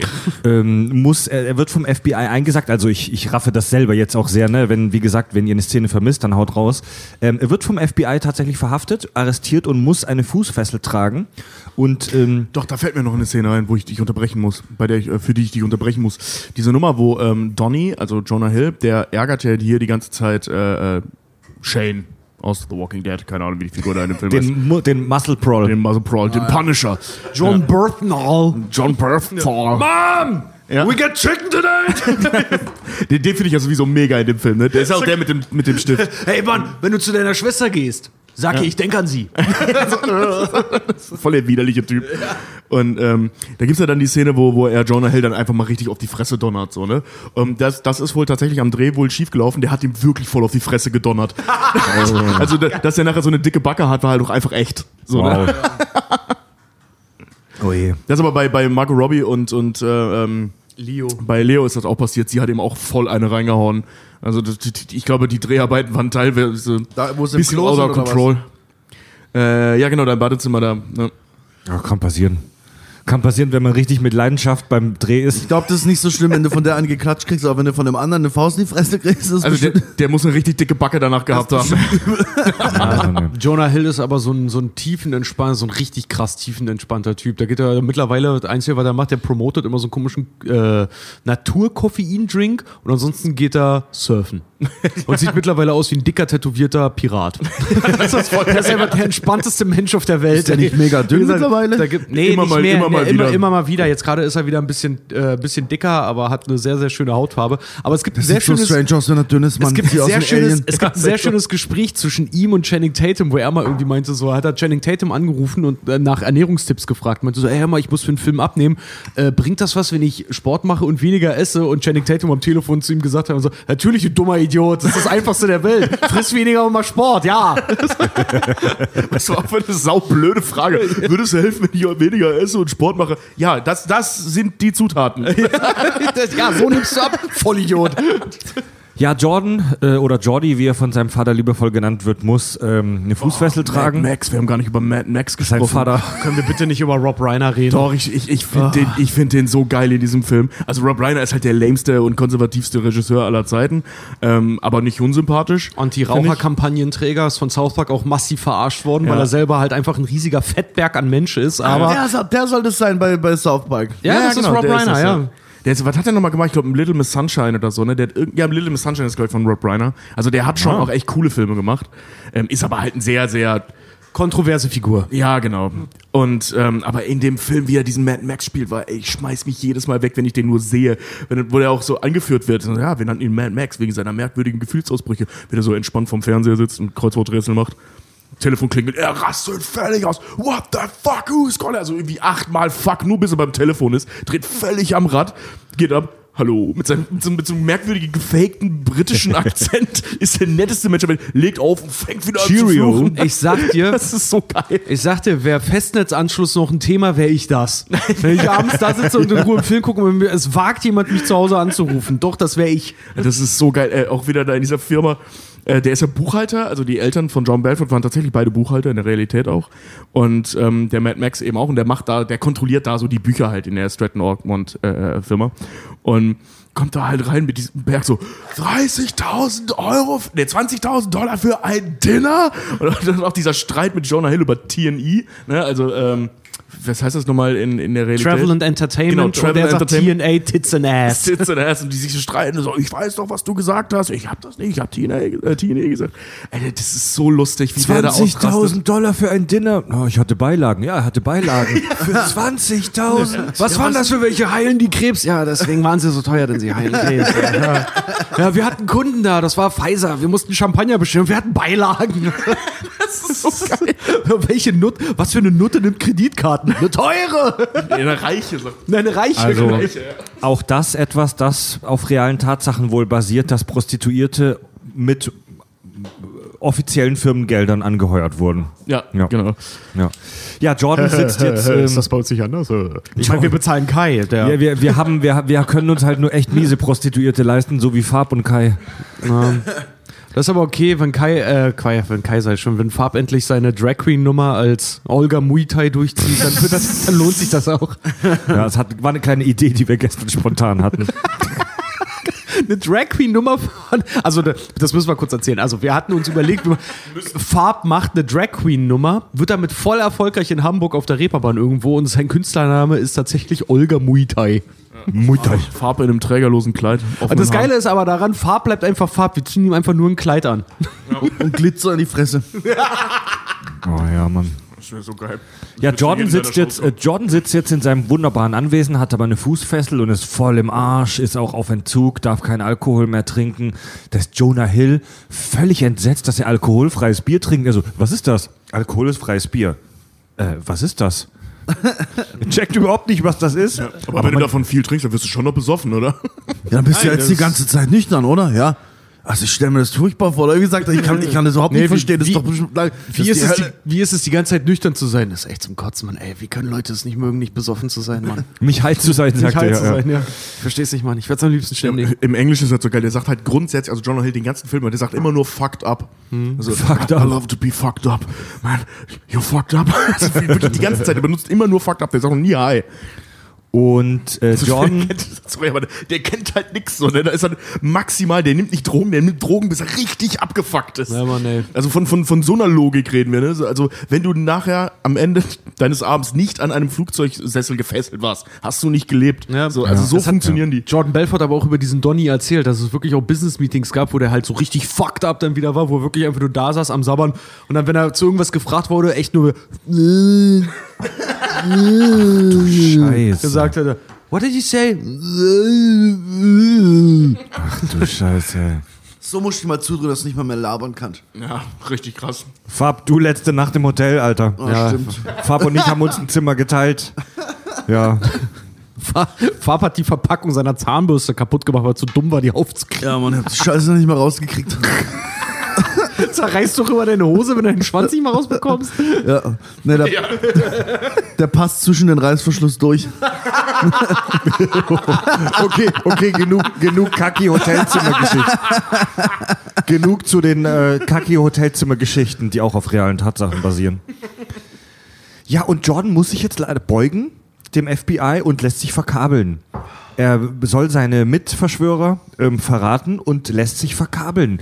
Versucht das FBI aber zu bescheißen. Er schiebt Jonah Hill beim Essen einen Zettel rüber, auf dem steht, belaste dich nicht selbst, ich bin verkabelt. Und das ist auch, finde ich, eine starke Szene, weil Jonah Hill, der die ganze Zeit nur am Spaß haben und am High und Fucked Up sein war, der fällt wirklich komplett innerlich zusammen, als er das sieht und weiß nicht mehr, was er sagen soll und, und kriegt es gar nicht mehr hin, dieses Gespräch zu beenden, weil er in diesem Moment wahrscheinlich auch versteht, oh, die Scheiße wird ernst, sie wollen jetzt auch mich ficken. Ja. Party is over. Ja. Aber es wird nie erklärt, wie die Bullen an den Zettel gekommen sind, den er ihm zuschiebt. Nee, Ne? am nächsten Morgen Die kommen einfach und haben den in, die, Genau. in der Hand. Da liegt die Vermutung nahe, dass Donny äh, die dem FBI gegeben hat. Ja, oder sie haben ihn aus einem Mülleimer gefischt, ganz ehrlich. Also, ja, wer weiß. Ich meine, Jordan Belfort redet mit Donny äh, seit Jahren nicht mehr, ne? Die haben keinen Kontakt mehr. Also ich schätze mal, dass er den also ins Messer er den geliefert das gesteckt hat, ne? Ja. Und seine eigenen. Ey, vielleicht hat er genau den gleichen Deal gemacht. oh, vielleicht, ja. Das kann ja auch sein, ne? Dass er, okay, fuck, Wer mein war- Freund ja. ist jetzt hier, um mich zu verraten. Ganz ehrlich, in der Wall Street gibt's keine Freunde. Ich Aber er verscheiß hat ihn den. ja nicht verraten, ne? er, hat, er hat ihn ja noch gewarnt. Ja, nee, ich, äh, ja gut, das stimmt, aber ne, um seinen eigenen Arsch zu retten, vielleicht, ey. Vielleicht, also ich schätze ihn nicht so ein, aber. Spekulationen, ja. Ja, und Jetzt hat er es richtig verschissen, so, weil jetzt hat er auch das FBI beim letzten Versuch nochmal zusammenzuarbeiten beschissen und hat richtig verkackt. Sein Vermögen wird konfisziert, seine Frau hasst ihn und trennt sich. Ähm, er landet drei Jahre im Knast, was sogar noch äh, milde ist, weil im Film auch mal die Rede ist von 20 Jahren Gefängnis. Also in der Realität wären es tatsächlich beinahe 27 Jahre geworden, wenn er nicht kooperiert hätte. Und im Endeffekt waren es dann 22 Monate. Der ist wegen guter Führung halt früh raus. Ja. Also nicht mal ganz zwei Jahre, ja. ja. Ja, und äh, nach der Entlassung wird er dann Motivations- und Verkaufstrainer und gibt sein Wissen weiter an Menschen wie du und ich. Wollt ihr mal eine geile Story hören, die ich gelesen habe? Pass auf. Jordan war ja im Knast dann, ne? Kennt ihr noch Cheech und Chong? Diese, dieses komische Comedy-Kiffer-Duo? Habe ich Dieses nicht Kifferkollektiv, ne? Habe ich ja. nie geguckt, aber ich glaube, Haben viele doch letztens ein neuer Film. Haben davon gehört. Echt? Die haben einen neuen Film gemacht? Die haben einen neuen Film gemacht. Echt? Ist auf Netflix, ja. Alter, die sind doch bestimmt schon 60, oder? Äl älter wahrscheinlich. Cheech und? Chong? Das ist so ein Kiffer-Comedy-Duo. Also ne? halt, nee, ich hab's, ich hab's verwechselt mit den anderen zwei Idioten. James Harold Bob. und Kuma. Ja, ja, sorry. sorry. Cheech and Chong sind 70er Penner. Ja, jedenfalls äh, ähm, der Chong, ich weiß nicht mehr, wie der Vorname heißt, ähm, der war tatsächlich der äh, Zellengenosse von Jordan Belfort. Die saßen einfach zusammen in derselben Zelle. Geil. Und Jordan hat ihm halt die ganze Zeit irgendwelche Geschichten erzählt und der Chong muss wohl dann gesagt haben, Alter, schreib das auf. Das musst du aufschreiben. Und im Knast ist ja eben dann auch seine, seine Memoiren, da dieses Buch, The Wolf of Wall Street, ähm, entstanden.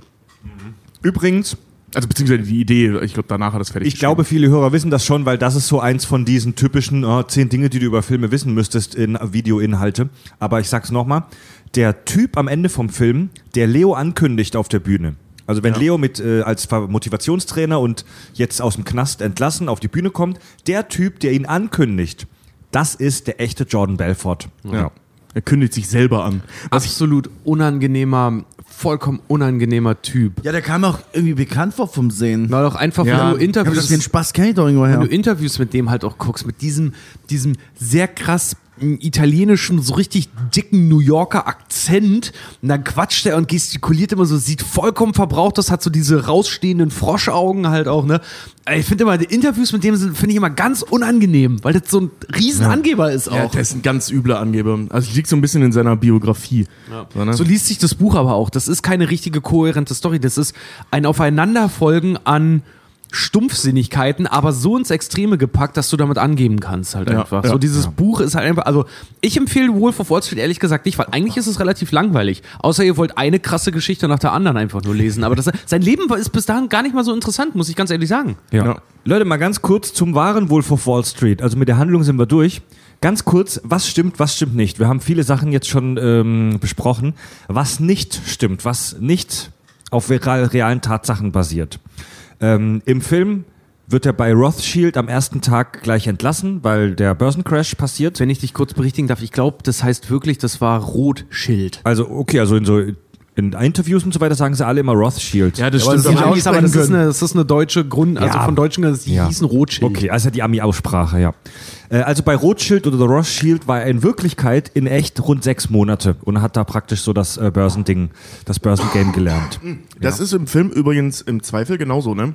Ähm, weil der sagt dann ja so, nach so und so langer Zeit habe ich endlich meine Broker-Lizenz und an dem Tag fliegt das Ding um die Ohren. Nicht als er da anfängt, Sicher? sondern am Ende seiner Der, er Ausbildung. kommt da hin und genau, Okay. er macht, er macht Okay. dort erst noch seinen, Aber- seinen Broker. Rothschilds sind auch eine ganz bekannte steinreiche Familie, wie auch die Rockefellers. Genau, Haben die, die damit auch- was am Hut mit Die- der Firma? Das weiß ich nicht. Die sind Weil auch die, Gegenstand die sind ja von sicher nicht pleite gegangen. die sind ja auch Gegenstand von äh, Verschwörungsmythen und so weiter. Ne? ja. Äh, von so Alles rechten nicht, Verschwörungs- Genau, alles nicht. Glauben. Ist heute nicht Thema. War Ja, mal in Frankreich auf deren Weingut, Alter. Das, das war ein Schloss, ey.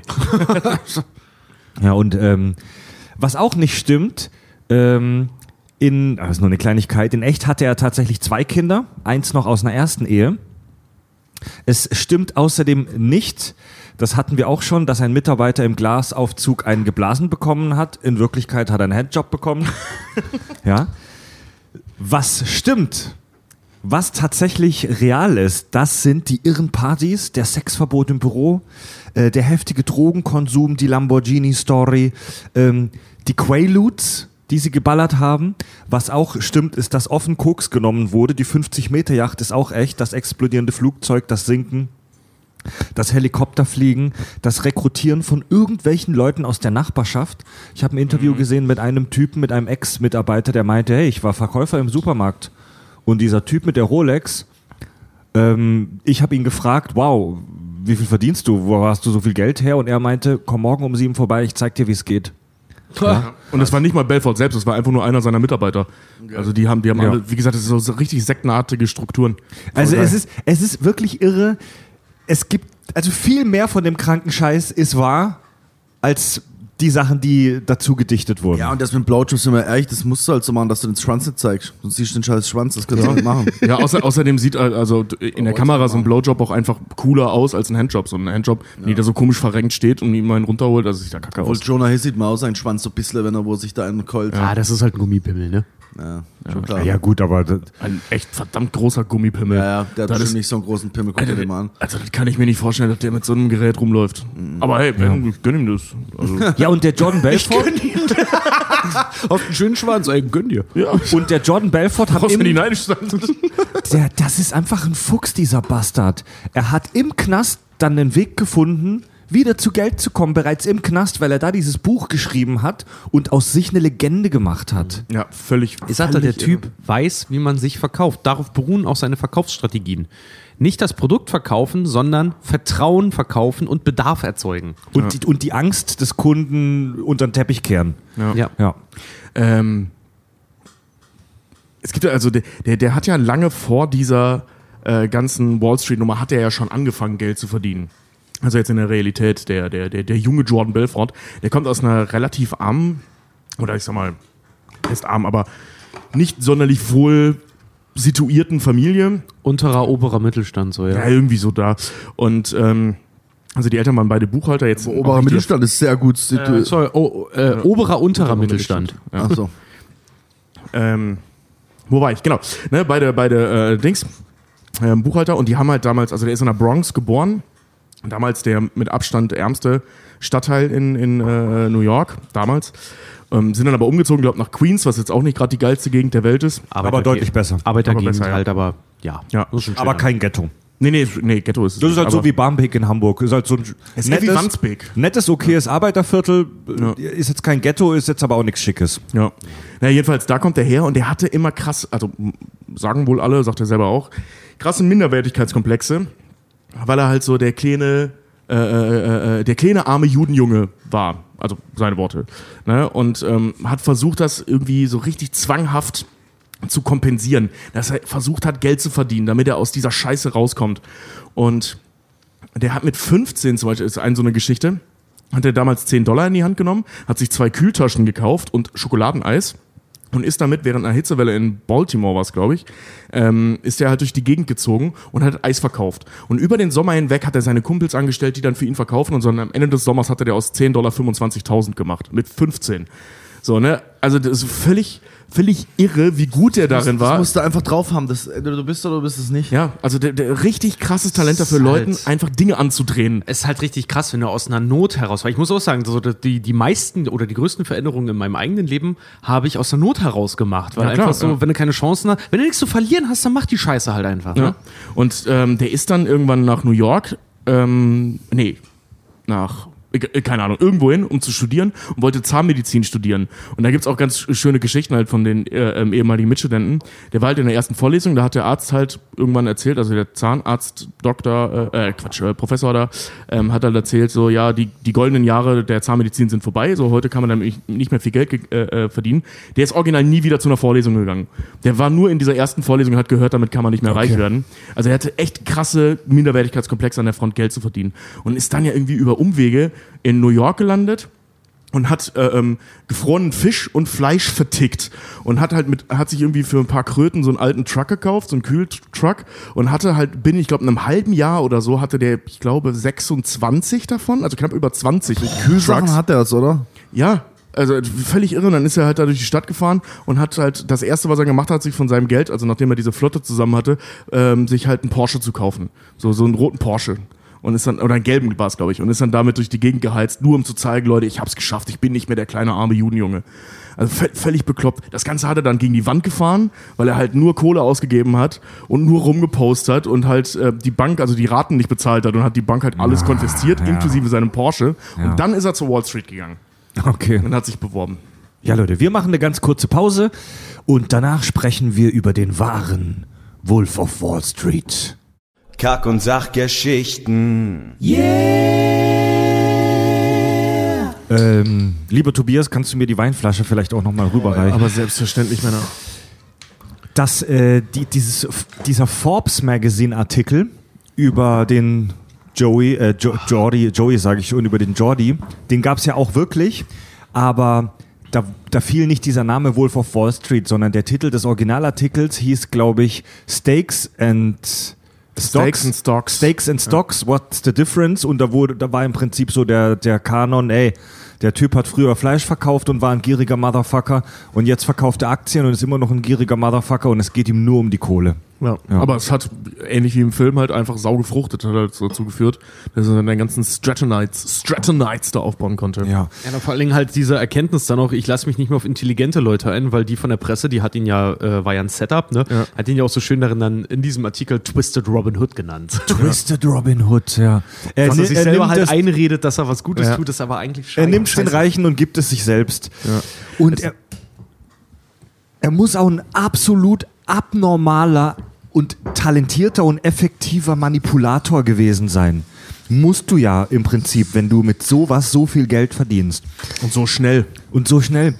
Er hat auch seine eigenen Mitarbeiter manipuliert. Er hat selbst den Leuten in seiner Firma einen krassen und ausschweifenden Lebensstil vorgelebt. Er hat die auf die brutalsten Partys eingeladen. Die Weihnachtsfeiern und so weiter von denen oder wenn sie Geschäftsabschlüsse hatten, die müssen unfassbar krass und äh, teuer gewesen sein, diese ähm, Partys. Und er hat denen einen irren Lebensstil vorgelebt. Und in der Firma wurde ein bisschen darum wettgeeifert, wer das geilste Auto hat, wer den geilsten Anzug hat und so weiter. So richtige eklige, schmierige, geldgeile Verkäuferbastarde halt. so richtige ne? kleine Jungs, äh, Ja. Dinger, also So- so, materialistische kleine Jungs. So halt, richtiges, eigentlich toxisches Umfeld. Ja, dieses und, mein Haus, mein Boot, meine Frau-Nummer. ja. Und anscheinend war es so, dass seine Mitarbeiter, obwohl sie arsch viel Geld verdient haben, immer pleite waren. Ah, ja, klar. Weil sie halt ihr Geld immer ausgegeben haben für Muss Schrott. ja mithalten mit der Scheiße. Ja, Genau, und ja. Dadurch, genau, und dadurch hat er die Leute auch motiviert gehalten, im Business zu bleiben und bei dem Ganzen mitzuspielen und niemanden zu verraten. Und es war so eine richtige Sekte. Ja, wenn du als, stell dir, versetz dich in die Situation, du bist Mitarbeiter bei Stratton Oakmont, verdienst einen Arsch voll Kohle, du verdienst fast 100.000 Dollar im Monat, wenn es krass wird, ja. Ähm, hast aber so hohe Lebenserhaltungskosten, dass du ständig Angst hast, pleite zu gehen und du hast Lebenshaltungskosten. Lebenshaltungs- und du hast nichts Gescheites gelernt. Du bist der Typ aus dem Supermarkt, Ja. dem das alles mal eben gezeigt wurde. Wo willst du denn sonst hingehen? Du bist dazu verdammt, in dieser Firma zu bleiben und diesem Druck äh, ähm, standzuhalten. Das war ja auch so, dass, dass die Leute, ähm, also jetzt nicht nur untereinander angegeben haben, sondern wenn jemand nicht mitgemacht hat bei dieser Angeberei, wurde er halt brutal gemobbt. Sondern, also du musstest mitmachen.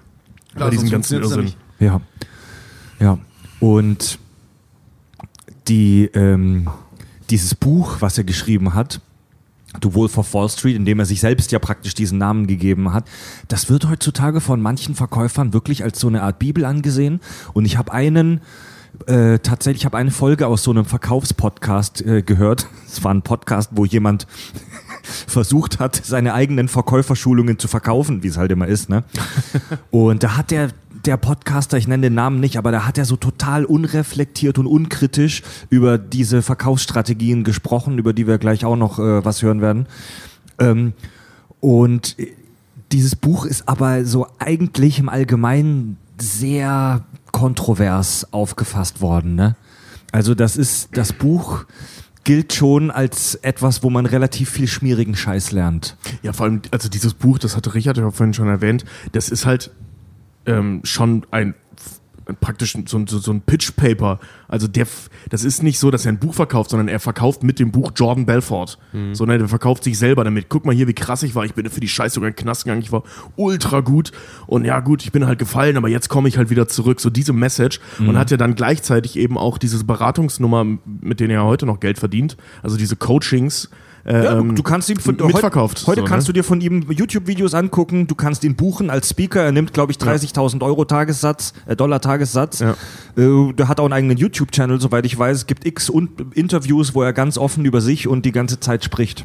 Ja. Ja. Also genau. der, der hat aus sich einfach eine Marke gemacht. Ja. Und eine Legende. Da liegt halt der buchstäbliche Hase im Pfeffer, dass er halt einfach wirklich äh, naja, alles ausgebeutet. Also wie gesagt, deswegen kannst du doch auch nicht alles für bare Münze nehmen, was da so erzählt, weil klar, er hat es niedergeschrieben, aber wenn du die Interviews mit ihm anguckst, diese Offenheit mit seinem Drogenkonsum und, und den, den ganzen Partys und Co. und den Verkaufsgesprächen, was er nicht alles erzählt, das wirkt sehr angeberisch. Auch hier und da. klar, klar, also klar, ja. du sitzt halt irgendwie da, weil der wird ja auch nur zu diesen Sachen halt befragt und setzt sich dann halt doch hin, ja, und im Film sieht man das und Leute glauben immer nicht, dass der Körper so einen hohen Drogenkonsum aushält. Ja, aber man baut ja eine gewisse Toleranz aus, wo du da stehst, ey, ja, komm, Alter, jetzt übertreib's nicht, ne? Vor allem gib nicht damit an, Mann, das ist was Schlechtes. Ja. Also das ist nicht geil, dass du immun gegen Koks bist. Weil das, Fab, ähm, bist, bist, du mal auf einen, bist du mal auf einen Aktienbetrug oder auf irgendwas reingefallen oder hast du da mal richtig Scheiße erlebt? Nee, Ja? nee. Also, pff. Es, wie heißt es so schön, wenn du es in Nachrichten siehst, ist es schon zu spät. Also wenn deine Mama dir erzählt, oh, da gibt es eine Aktie, die könnte hochgehen, dann weißt du, alles klar, morgen fällt die Scheiße. Also du hast, du hast ja auch immer so Trends, zum Beispiel eine Zeit lang war es Lithium, da konntest du richtig Asche machen, wenn du es früh genug mitgekriegt hast. Das ist auch so eine Kryptowährung, oder? Nee, nee, Li- nee, nee, Lithium, also Das Metall. Lit, also Ach so, das Metall, Aktien von okay. Firmen, die, die, die das abbauen, halt gerade da, wo, wo Tesla ziemlich groß Ja. geworden ist, wo man, rau- wo man gemerkt hat, alles klar, die brauchen Kobalt und Lithium und so für ihre scheiß Batterien, dann ist es durch die Decke gegangen. Da habe ich mich selber verarscht, habe ich einmal investiert, Fett Kohle gemacht, in Anführungsstrichen Fett, ja, also das waren 2000 Euro plus oder so. Und dann ist es ein bisschen gefallen und dann kam es nochmal irgendwo im Fernsehen und dann hast du gemerkt, okay, die Leute, jetzt spricht sich's runter, habe ich nochmal gekauft, ich voll Idiot, und dann ist es runter, habe ich im Prinzip die gleiche Kohle gerade wieder verloren. Scheiße. das ist, wenn du gierig wirst, dann passiert genau die Scheiße. Ja. Und du merkst, äh, wenn du, wenn du frisch mit Aktien rummachst, da verkaufst du immer viel zu schnell oder weißt kriegst dann Schiss, oh, jetzt sinkt's und bla bla. Irgendwann merkst du, okay, wenn du eine Aktie hast, wo du, wo du denkst, es könnte auch über lange Zeit was werden und die sinkt mal, dann kauf mehr von der Scheiße. Buy- Die Buy-and-Hold-Strategie, ne? Ja, genau, genau. Halten und dann, wenn es runtergeht, kurz, weil es irgendwas in Nachrichten, man kauft die Scheiße gerade wieder. Habe ich zum Beispiel letztens gemacht mit, ähm, mit Shell. Ich habe Ewigkeiten schon Shell-Aktien und da war irgendwas, ich glaube, ein Großinvestor wollte, dass die sich in zwei Firmen aufspalten. Irgendwas war und dann ist es sofort runtergegangen, die Aktie. Dann habe ich halt gerade nochmal welche gekauft und jetzt ist sie wieder hoch. So muss es halt machen. By the dip. Ja, genau. Ja, by the dip. Buy the dip. so ja, du musst, wenn die Aktie gefallen ist und gerade auf dem Tiefstand ist, dann ist der Moment zu so. kaufen. Weil sie Und dann das billig ist, ja, das ist ja. ja, das ist halt so der, wenn du ein bisschen mit Krypto auch irgendwie rummachst, das ist immer das, wovon alle reden, buy the dip. By the dip, sell the news. Ja. Heißt Ja. Äh, leicht gesagt halt, aber oft halt äh, nicht Du so musst, easy. halt, Ja. du musst halt früh genug irgendwie das mitkriegen oder darauf kommen oder Ja. irgendwie, keine Ahnung. Gibt's ganz ehrlich, gibt's so plumpe Tipps, wie man das vermeidet, dass man auf irgendeine Scheiße reinfällt oder dass man da wirklich äh, Ja, was, also wenn dich einer anruft und sagt, hey, da gibt's eine Aktie, dann leg einfach auf. ja. So, Punkt. Das ist, soweit ich Du musst weiß, selber auch, recherchieren, das du musst selber äh, dahinter steigen. Zumindest in Deutschland auch illegal, äh, unaufgefordert angerufen zu werden Ja. äh, für solche Ver Verkaufsscheiße von Aktien. Das, das, ja, also muss ich, also es gibt kein, hey, kauf das und dann.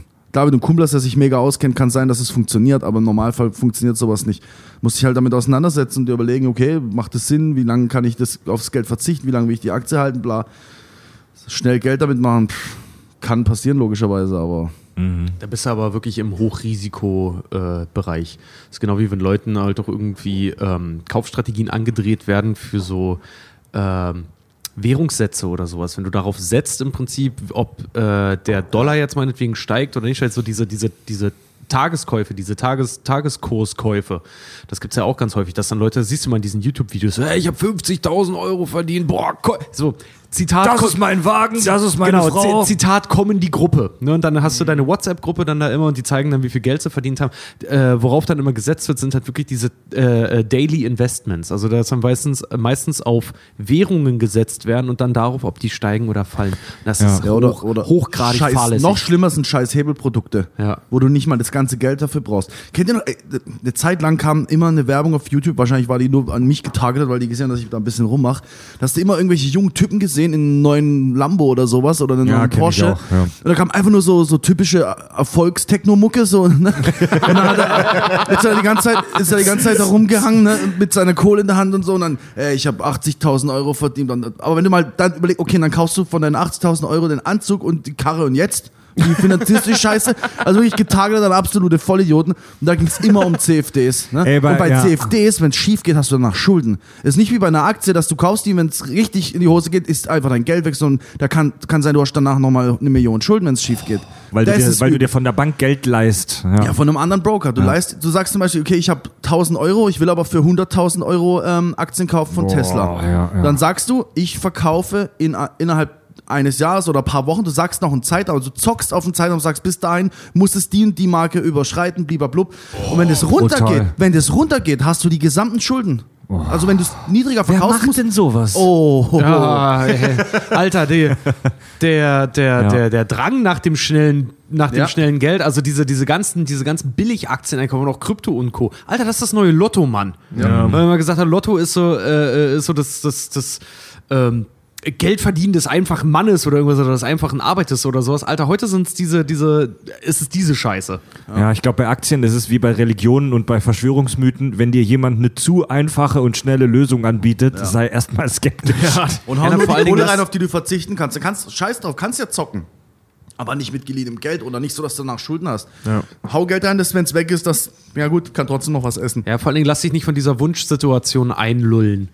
Sollte dir sagen, hey, wenn du das kaufst, überleg mal, wenn das hochgeht, Mann, dann wirst du so fucking reich. Dann hättest du deine Schulden, kannst du begleichen, du wirst abgesichert, du kannst dein Geld weiter investieren. Lass dich Aber nicht. das machst du automatisch. Ja, aber lass dich- damit ja, anfängst. ja, aber oh, lass wenn dich- das jetzt das 10 ist- Euro hochgeht, dann habe ich so viel. das ist, das ist halt immer das Verkaufsargument. Lass dich nicht von der Wunschsituation einlullen. Wenn Ja. du kurz darüber nachdenkst, was du mit dem Geld machen kannst, äh, wenn Ja. du es selber merkst, leg auf. Ja. So lass es einfach. Ja. Das, ist, das ist der falscheste Weg überhaupt. Jeder, jemand, der dir die Hand reicht ins Paradies, ist in der Regel der Teufel. Ja, und so, so haben die Leute bei Stratton Oakmont, beim Wolf of Wall Street, ja auch ihre Kunden ähm, verführt. Ja. Ähm, sie haben ihnen eine super leichte Lösung angeboten. Hey, diese geheimnisvolle kleine Aktie, dieser Penny Stock, der wird dich reich machen. Ich habe da eine Info, ich weiß was. Ich verspreche dir, wenn du die kaufst, dann wirst du auch so ein geiles Auto fahren wie ich nächsten Monat.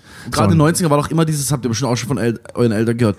Oh, hätte man damals nur einen Dollar in investiert in Microsoft, Ja. wären wir jetzt bla bla bla, ne? Und deswegen konntest du auch die Leute egal ab, da gibt's eine neue Garagenfirma, die machen irgendwas, das sind Genies, das verstehst du nicht, gib uns Geld. Und wenn du Glück hast, geht's durch die Decke, ne? Ja. Das kannst, das kannst du machen und das machen ja viele Reiche machen, das, dass die einfach überall ihr Geld reinstecken und wenn nur eins davon explodiert, ist okay und der Rest kann pleite gehen, scheiß drauf, aber das kannst du nur machen, wenn du eh schon Geld hast. Ja. Das kannst du nicht machen, wenn du 10.000 Euro auf, auf der hohen Kante hast. Also kannst, kannst du, wie gesagt, schon mit geliehenem Geld, das wäre halt nur saudämlich. Kannst du machen, ja, du bist halt ein Riesenvollidiot. Ich habe nie gedacht, dass wir bei den Kack- und Sachgeschichten mal Aktienanleger-Tipps geben. Ja. Nee, ich gebe keine Tipps, Mann. Das, das geht immer schief. Nee, Tipps sind wirklich nicht gut. Verlasst euch einfach auch ein bisschen auf Dazu käme ich auch zu wenig aus. Na ja, gut, Ja, wir vor allen Dingen bleibt, bleibt, auf, bleibt auf dem Teppich, was das Ganze angeht. Ja, klar, ihr, wenn ihr mal Glück habt, dann passiert mal sowas, dass ihr zufällig GameStop-Aktien habt und das jetzt halt irgendwie äh, durch ein Pump-and-Dump-Scheme, äh, dass ihr damit halt ordentlich Kohle machen könnt. Aber auf der anderen Seite, ich zitiere ihn da ungern, aber Christian Lindner sagt ja, der Markt, regel, äh, der Markt regelt das schon. Ne? Also wenn an der falschen Stelle zu viel Geld gemacht wird, dann fallen plötzlich Apps aus oder Auszahlungen funktionieren nicht. Also da gibt's Regelungen für. Ja, ja, ja, ja. Ja, Hauptsache, genau. die falschen Leute verdienen nicht, verlieren nicht das richtige Geld. Ja. ja, und im Film gibt es da dieses Skript. Dieses geheimnisvolle Skript. Diese, das ist so eine, ähm, das ist so ein fast schon Erzählarchetyp, den Menschen spannend finden. Es gibt da diesen geheimnisvollen Text, das hat fast schon was auch wieder religiöses. Es gibt da diese, diesen Text und wenn du den in deinen Händen hältst, diese Idee, dann wirst du reich und mächtig und stark. Ja. Und das gab es in Wirklichkeit auch, dieses Verkaufsskript. Ja, ja, ja, Ja. das ist wirklich, das Ding ist eine, ist eine Fibel und das sagen auch Verkaufsexperten, das ist meisterhaft, also eine rhetorische Meisterleistung an Manipulation, was den Ausgleich zwischen Bedarf erzeugen und Vertrauen schaffen angeht, weil die also es gab ein, eine Kritik, habe ich gefunden, von einem, von einem Verkaufstalent, der sich das ange, angeguckt hat und angehört hat, genau diese Szene, meinte so, Alter, das ist krass, Jordan Belfort schafft hier halt wirklich den, diesen schmalen Grad zwischen Verkaufen und Nazi-Sprech. Das ist richtig krass. Also zwischen wirklich reinholen in dem Bewusstsein, du machst hier etwas für eine größere Sache, aber für dich. Und das ist gefährlich. Ah, krass. Das Ding heißt äh, äh, Straight Line, diese, diese merkwürdige Bibel, die er da geschrieben hat. Und so heißt tatsächlich auch sein, äh, ähm, sein, sein komisches Coaching-Programm, was er da seit 2010 oder so durchzieht. Das hat er halt nach dieser komischen Bibel da Straight, benannt. und was ist die Straight Line? Was ist die Linie? Nur die, also alles, was da halt drin steht. Ähm, Ich weiß nicht, ob es da einen Satz gibt. Be Bedarf erzeugen. Also der, der, das Keyword wirklich bei dem Ganzen heißt Bedarf erzeugen und aus verkaufspsychologischer Sicht macht er halt folgende Punkte mit seinen, mit seinen äh, Guidelines. Und zwar, er beginnt ein Gespräch, ein Verkaufsgespräch als guter Verkäufer, indem er erstmal zeitliche Knappheit erzeugt. Und er macht seriöse Quellen nieder, indem er halt das Gespräch beginnt mit, hören Sie, wenn Sie wirklich mal Geld anlegen wollen oder irgendwas, hey, wenn Sie sich selber informieren, sobald es im Wall Street Journal steht, ist es eigentlich schon zu spät. Also er macht eine seriöse Quelle runter und er sagt den Leuten, Wertet also, damit sich selbst als Quelle sich, auf. Genau, wertet sich selber als Quelle auf und macht sich damit schon, geht den ersten Schritt in Unabdingbarkeit. Also er suggeriert seinem äh, Verkaufsopfer schon damit, so, hey, hör mal, ohne einen Broker, der wirklich Insider-Ahnung hat, bist du nichts. Weil das ist eine Welt, da lässt dich keiner rein. Mhm. Ich muss dich reinholen. Ich muss dich ein, also Exklusivität erzeugen halt auch irgendwo, ne? Ähm, Zitat wirklich, verkauf dich vor deinem Produkt. Wenn der Bedarf geweckt ist, schaff Problembewusstsein. Also halt wirklich suggerier dem Kunden, ohne den Broker bist du nix. Schaffst du auch nix, ne? Verschieß dein Pulver nicht, denn der Käufer soll reden. Äh, wer was über seinen Kunden weiß, weiß, wie er verkaufen kann. Also wirklich erstmal das schaffen, erstmal den Leuten sagen, äh, äh, sagen, äh, vertrau mir und dann warten. Und was er dann auch sagt, das kommt doch im Film, wer als erstes redet, hat verloren. Genau das nämlich, weil wenn der Verkäufer, äh, wenn der Käufer nämlich dann anfängt zu reden, kann der Verkäufer dementsprechend weitermachen. Das ist wie so ein, so ein Reaktionsbaum. Weißt du, dieses so, wenn, äh, kennst du das? Äh, Handwerker machen das ja auch manchmal so. Bewegt es sich? Ja, nein, äh, ja. Muss es fester geschraubt werden? Ja, nein. Und dann gibt es dafür verschiedene Lösungen. Wie Ja. Zum Beispiel muss etwas sich eigentlich bewegen, irgendwann kommt alles auf WD40 runter. So, dann braucht es ähm, und wie gesagt, du brauchst halt Infos von deinem, von deinem Kunden, dass, dass du darauf halt auf, aufbauen kannst. Und der, der einzige Einwand, den ein Kunde halt haben kann, das sagt Jordan Belfort selber, Einwände des Kunden sind nichts anderes als Vorwände. Denn den einzigen Vorwand, den er wirklich aufbringen kann, ist, weil es gibt, es gibt kein logisches Argument, irgendwas nicht zu kaufen, wenn du jemanden anhaust, der potenziell Geld hätte oder irgendwas angespart hat. Der einzige Vorwand, den es gibt, ist, der vertraut dir nicht. Ja, genau. Es geht immer nur um Vertrauen. Ne? Es geht darum, dem Produkt und, und dem äh, Händler zu, ver äh, zu vertrauen. Ne? Das, ist im, das ist im Prinzip Verkaufsstrategie. Du musst es schaffen, dass dein, dass dein Kunde dir vertraut und du musst es schaffen, dass er die Zweifel, die er vielleicht hat, abbaut. Genau, und das machst du, wenn er das nämlich hat, nachdem du gesagt hast, so, hey, vertrau nur mir, alle anderen Quellen sind scheiße. Und jemand jetzt halt sagt, ey, aber hm, das muss ich erstmal mit meiner Frau besprechen oder mit meinem Mann oder mit irgendwem, dann wendet der Verkäufer etwas an, das nennt sich das sogenannte Future Pacing. Versetzt die Person in die Situation, wenn sie dir vertraut hätten, was passieren wird. Und sagt nicht, was passieren kann, sondern was passieren wird. Also setzt setz die Leute in eine Wunschsituation. Sag ihnen, ey, ganz ehrlich, wenn wir jetzt eine Aktie kaufen für 8 Euro oder was auch immer, wir verkaufen sie später für 42. Alter, Kollege, dann hast du ausgesorgt, ne? Dann- alle deine dann- Sorgen sind Dann futsch. wird, deine, dann wird deine Frau dich lieben. Ja. Genau, dann wird deine Frau dich lieben. Das, Ja. das ist ja irgendwie. Äh, dann da bist du diesem der Skript Macher, dann bist du der, der den heißen Tipp vor allen anderen hat. Wäre das nicht geil? Ja, Bedürfnis erzeugen. Ne? Ja? Bedürf- Vertrauen wieder schaffen, ja? Ein Bedürfnis erzeugen, das vorher nicht da war. Ja. Ja. Äh, und dann ist zum Beispiel, wenn dann immer noch clever. Misstrauen besteht, empfiehlt Jordan Belfort, Vertrauen aufbauen mit gesellschaftlichen Codes. Und die Codes, die funktionieren, sind zum Beispiel Stand in der Firma. Bei Wolf of Wall Street sieht man das so schön, die sind alle Senior Vice President von Stratton. Oakmont. Ja, stimmt, das hat sehr schön gemacht. Ja. Oder, ja, oder, oder du kommst, äh, was zum Beispiel äh, sonst ganz gut funktioniert, red über deinen Abschluss. Was für einen Okay. Abschluss du hast. Erzeug wieder Vertrauen. Zieh jemanden wieder näher an dich ran. Und so lernen sie ja auch dich kennen. Oder jedenfalls die, Vers- die Person, die du versuchst zu verkaufen. Ja, gerade wenn du von deinem Abschluss, äh, von deinem Abschluss äh, äh, sprichst und dann vielleicht noch, sogar noch eine Anekdote irgendwie mit dranhängst, dann äh, gibst du ja ähm, in erster Linie was aus deiner Vergangenheit preis, was ja natürlich irgendwie so ein, eigentlich ein Ding ist, das in der Familie und bei Freunden passiert, dass du Geschichten aus deiner Vergangenheit erzählst. Gleichzeitig gibst du aber halt eben auch damit an, was du schon erreicht hast, nämlich Ja. diesen Abschluss. Ja? Ja, So, ne? klar, Also das ich- ist schon echt clever. Ich erzähle dir, ich habe Abitur gemacht auf dem Hilder-Gymnasium in Pforzheim. Kein Schwein kennt das Hilder-Gymnasium in Pforzheim, außer Leute in Pforzheim. Viele Grüße ans Hilder, Leute. Kein Schwein kennt das, aber es klingt schon mal irgendwie seriös. Ja, ne? genau, ja. Und weil ich was Konkretes nenne, es könnte ja auch ausgedacht sein können, ähm, weil ich was Konkretes nenne, ähm, ist das irgendwie schon so eine Art Referenz. Ja. Und das perfide daran, also wenn du ein Gespräch, ein Verkaufsgespräch bis an diesen Punkt schon führen kannst, also der bisher immer noch nicht aufgelegt hat, das Geile ist dann, und das finde ich, das ist perfide, um jemanden wirklich dann an dich zu binden, lass ihn bestätigen, dass du gut bist und dass das Angebot, was er dir macht, fair ist. Nämlich durch die einfache Frage, klingt das fair für Sie? Wiederhol, was du vorher gesagt hast. Hören Sie, ich würde Ihnen jetzt eine Kodak-Aktie kaufen für 8 Euro. Sie geben mir 5000 Euro. Und wenn sich das Ganze gut entwickelt, dann können wir es bei 42 Euro pro Aktie verkaufen oder was auch immer. Und Sie streichen den Gewinn dafür ein und ich kriege lediglich meine Provision. Klingt das fair für Sie? Wenn er das bestätigt, hast du ihn am Haken wohl. Aber nicht, wenn das Ganze gut geht, sondern das Ganze wird gut Ja. gehen. Und Ja, und dadurch, dass du das Wort fair schon benutzt, ähm, pflanzt du das im Prinzip schon in den Kopf deines äh, Kunden ein, sodass er das fair findet. Ja. Ist schon krass, wie einfach man manipuliert werden kann. Das ist halt echt, wirklich ich finde Vor das allem, man halt denkt immer von sich, man könnte nicht manipuliert werden, weil man jeder ist der Held seiner eigenen Geschichte. Ja. Und dadurch funktioniert es wahrscheinlich noch besser, weil du, du, du merkst es dann gar nicht. Ja? Ja. das Geile ist, wenn du halt auch Verkaufsprofis dabei zuhörst, dass sie sagt, so, ey, das sind so poplige Tipps, aber wenn du einmal weißt, wie das funktioniert, dann schlagen 90% der Leute schlagen darauf an, weil das, das ist eine Form von Bauchpinseln. Halt irgendwo, du hast da jemanden, keiner vertraut einem Verkäufer, ne? Weil, das sagen sie auch im Film so, warum sollten sie euch vertrauen? Ihr seid schmierige, widerliche Verkäufer halt so, ne? Ja. Und damit, natürlich, damit wird das Verkaufszoom halt irgendwo halt auch in Dreck gezogen, aber ich würde mal sagen, das trifft auf 90 Prozent der Leute zu, weil keiner verkauft aus ideellen Werten, sondern die wollen Geld halt auch machen, ist ja klar. Aber ähm, jemand, der das Gefühl hat, einen Fuß in die Tür zu kriegen mit jemandem, der sehr viel besser im Stand ist als er, das kann verführerisch sein. Das Ja. ist Also ich bin super leicht empfänglich für so eine Scheiße. echt. Ja, Mann, ich lass mir alles andrehen. Ich hätte da was für dich. Ich muss mich echt immer richtig zusammenreißen. Also mittlerweile habe ich es geschafft, mir nicht mehr alles andrehen zu lassen.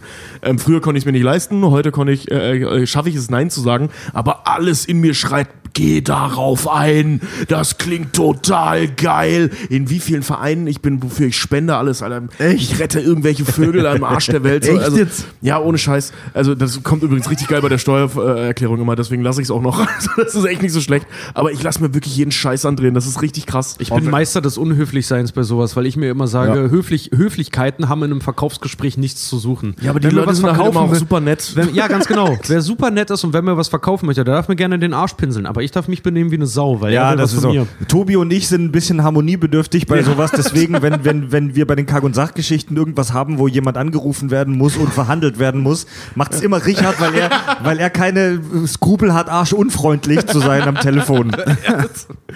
Ja, ich, ich, ich Das das, hat ein nicht. paar Mal schon geholfen. Ich, Ja, ey, ja. Fred war mal dabei, als ich mit unserem Stromanbieter fürs Studio telefoniert habe und er nach meinte so, Herr Richard, das, das hättest du aber ein bisschen höflicher machen können. Ich so, wart, warte mal ab. und tatsächlich, eine halbe Stunde später habe ich einen Anruf gekriegt, wir haben einen neuen Vertrag bekommen, Stromtarif hat sich geändert, war alles cool. Ja, das stimmt. Nur weil ich ein Wichser war.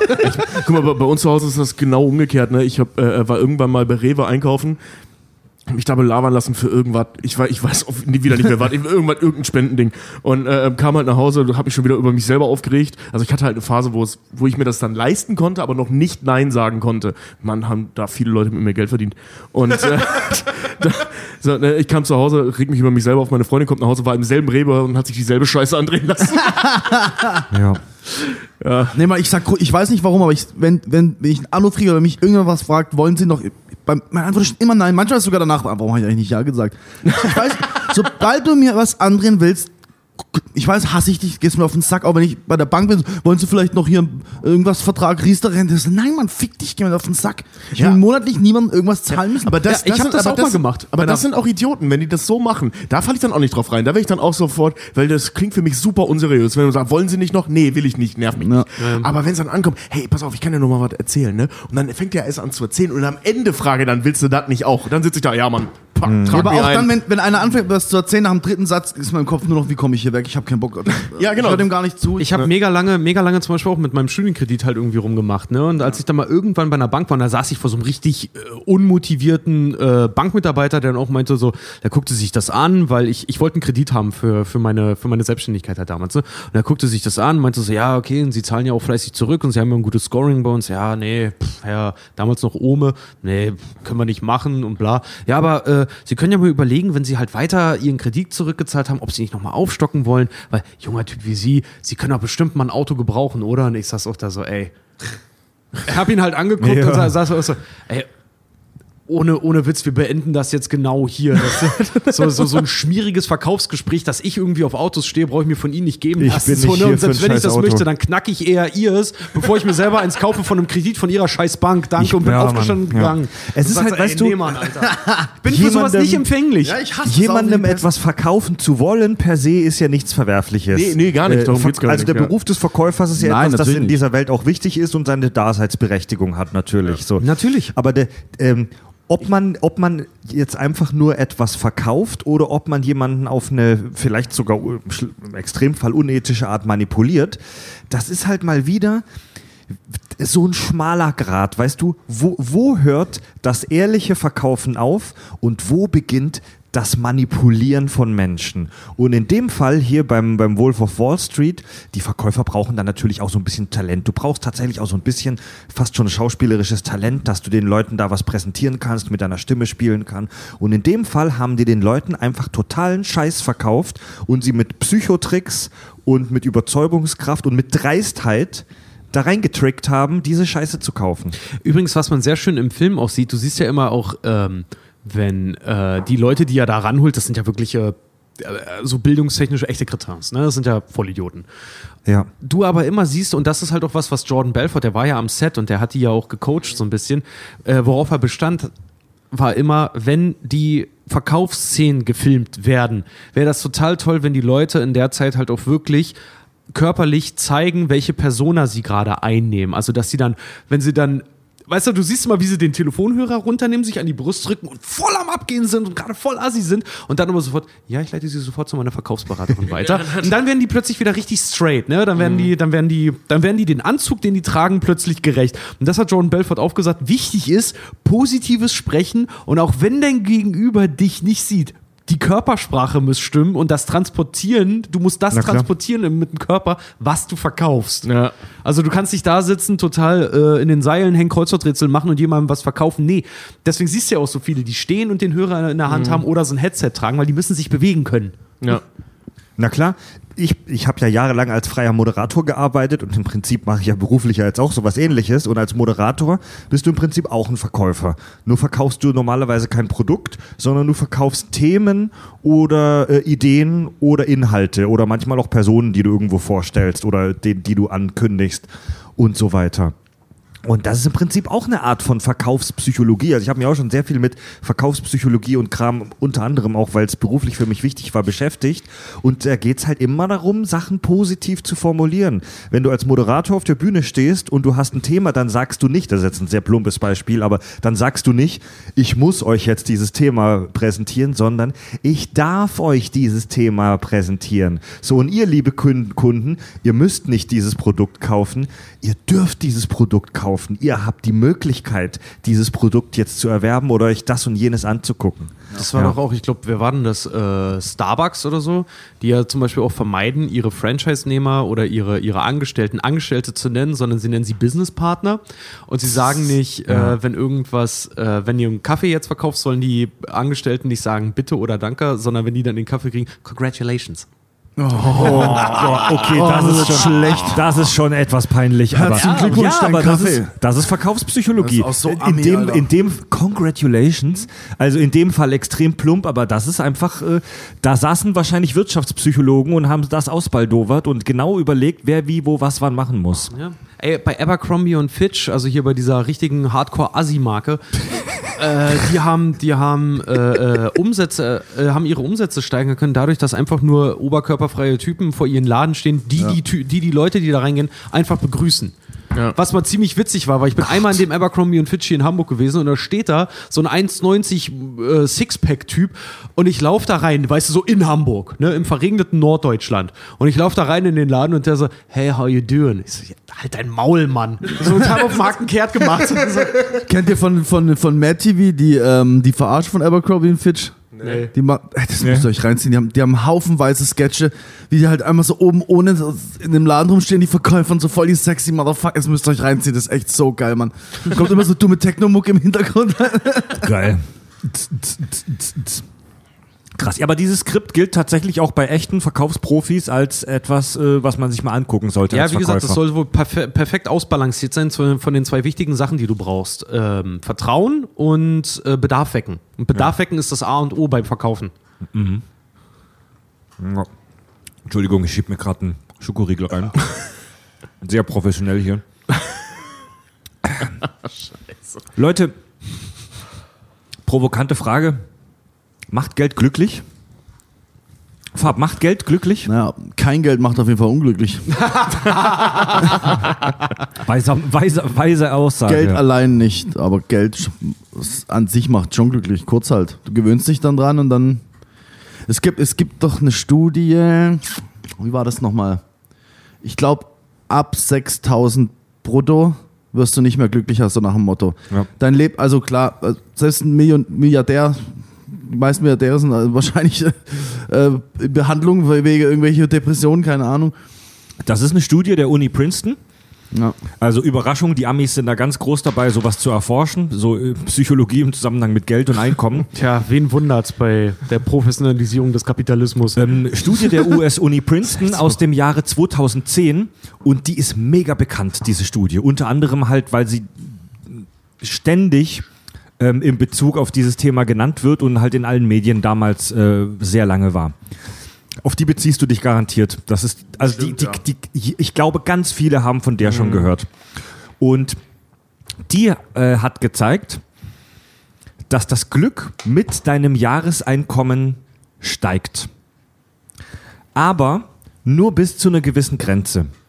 75.000 US-Dollar Jahreseinkommen. Das waren zum damaligen Kurs circa 5.000 Euro Einkommen monatlich. So, und ab da bleibt das Glück konstant. Das bedeutet, bis 5K ein, ähm, Einnahmen im Monat wirst du kontinuierlich glücklicher. Aber wenn du über diese 5000 im Euro, äh, Euro im Monat drüber kommst, steigt es nicht mehr. Dann bleibt es konstant. Egal, ob du 100.000 oder 100 Millionen im Auf Monat Deutsch, verdienst. wenn Das du, wenn du im oberen Bereich der Mittelklasse ankommst, dann Das ist ab halt, da. das ist halt, ähm, was die Leute halt vergessen, ist, wenn du dir plötzlich von jetzt auf gleich alles leisten könntest, wird alles sinnlos. Aber wenn du irgendwo in der Mitte festhängst, dann, wir Menschen brauchen das. Wir müssen irgendwas haben, worauf wir hinarbeiten können, Richtig. worauf wir hinsparen und können. ich glaube, es macht auch Wünsche glücklich, erfüllen können. Ich glaube, es macht glücklicher, wenn du es dir erarbeitet hast, als wenn du einfach ein reicher. Ja klar, überleg mal, du kriegst, du willst ein geiles Paar, äh, ey, ich zum Beispiel halt auch, ich konnte mir jahrelang äh, nicht mal sowas wie halt Chucks leisten. Hab mir von meinem ersten selbst erarbeiteten Gehalt, habe ich mal mein erstes Paar Chucks gekauft, ne? Die habe ich auch getragen, bis die dann noch wirklich im Arsch waren. Was habe ich diese Schuhe geliebt? Weil, das waren meine, die habe ich mir erarbeitet. Die haben mir nicht Mama und Papa gekauft, die habe ich mir erarbeitet. Diese äh, Studie, die ist jetzt elf Jahre alt und die Aussagekraft dieser Studie wird tatsächlich mittlerweile von vielen angezweifelt. Ähm, da sie, und äh, ein Grund ist, da sie auf retrospektiven äh, Befragungen basiert. Also die Leute wurden, wurden über ein Event in der Vergangenheit gefragt, so wie hast du dich da und äh, hier gefühlt und so weiter. Und der Hauptkritikpunkt, ähm, die hatten nur die Wahl zwischen glücklich oder nicht glücklich. Also es gab keine differenzierte Skala, sondern die haben einfach nur A oder B gesagt.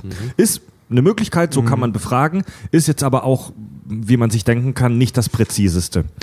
Es gibt eine ganz neue Studie, wurde erst im Januar 2021 veröffentlicht.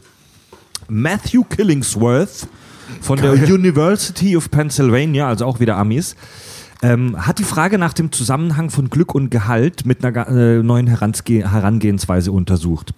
Ähm, er hat über 33.000 erwerbstätige Amerikaner ähm, ausgestattet mit einer Smartphone-App.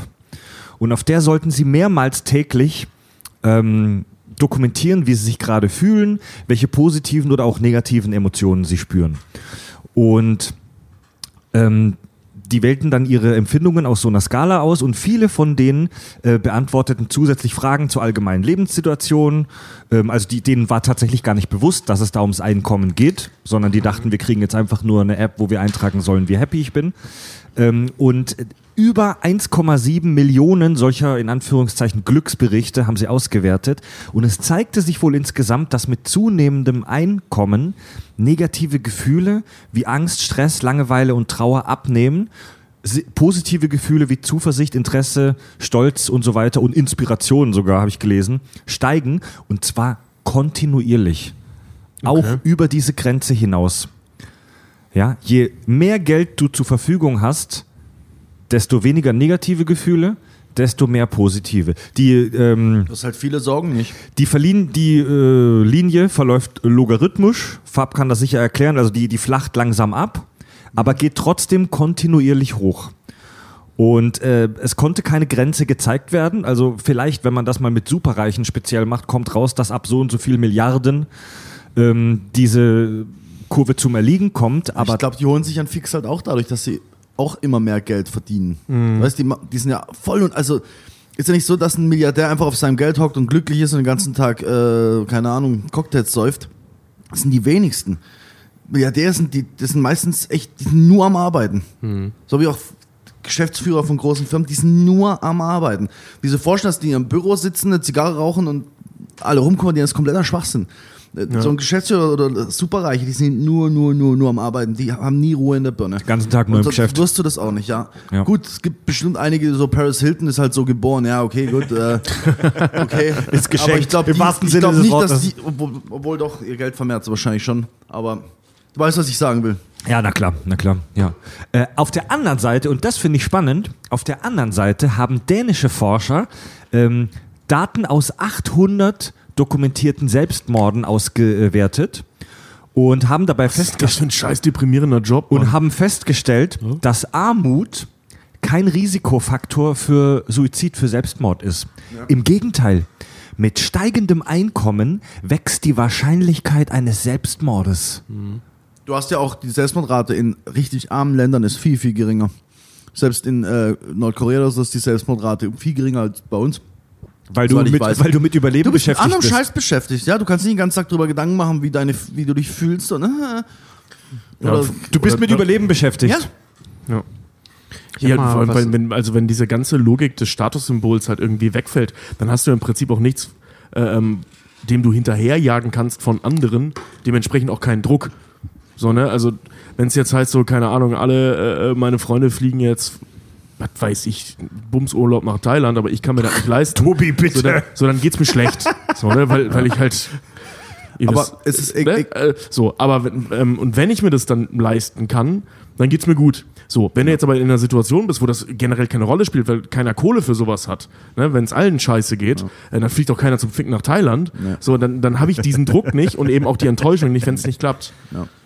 Du hast aber halt immer in jeder Gesellschaft, selbst wenn du das Geld rausnehmen willst, hast du andere Hierarchien. Du hast immer irgendeine Hierarchie, die du dich hocharbeiten kannst. brauchen Irgendwas, was halt. das bedeutet. Die brauchen Und wir das halt auch einfach so. so In der so Natur ist- gibt es ja, so äh, strukturiert. Jäger, Jäger und äh, Beutetiere. Ja. Wir brauchen halt was anderes und da äh, bietet sich halt Geld an. Ich habe mal zum Beispiel auch von einer total, das fand ich krass, von einer total interessanten Studie gelesen.